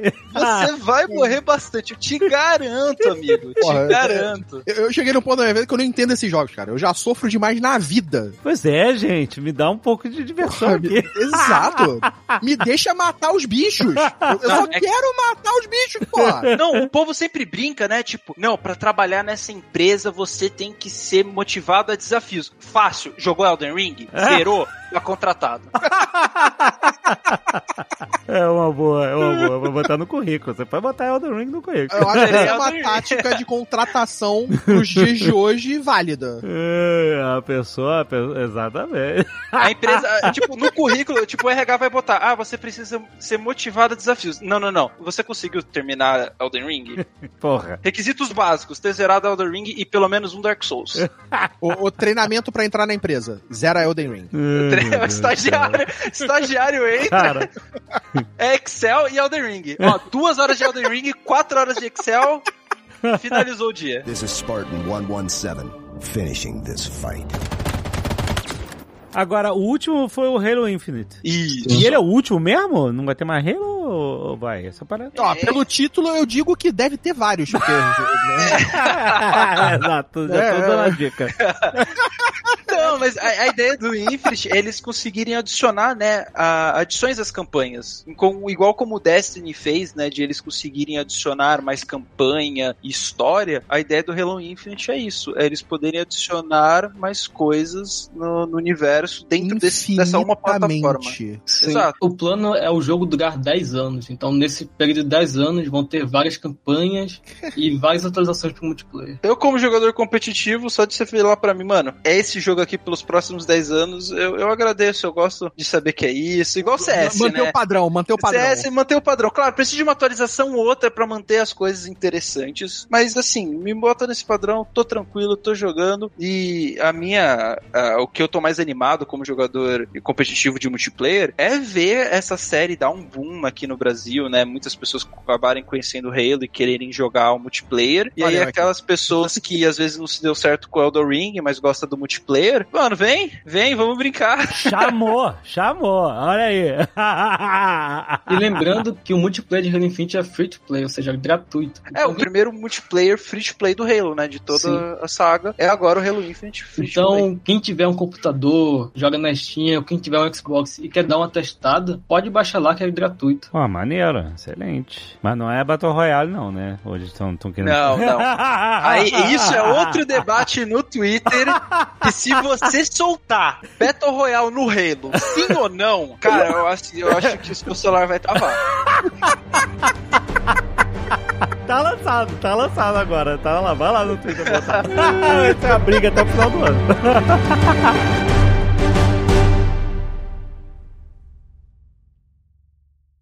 Este Nerdcast foi editado por Radiofobia, podcast e multimídia.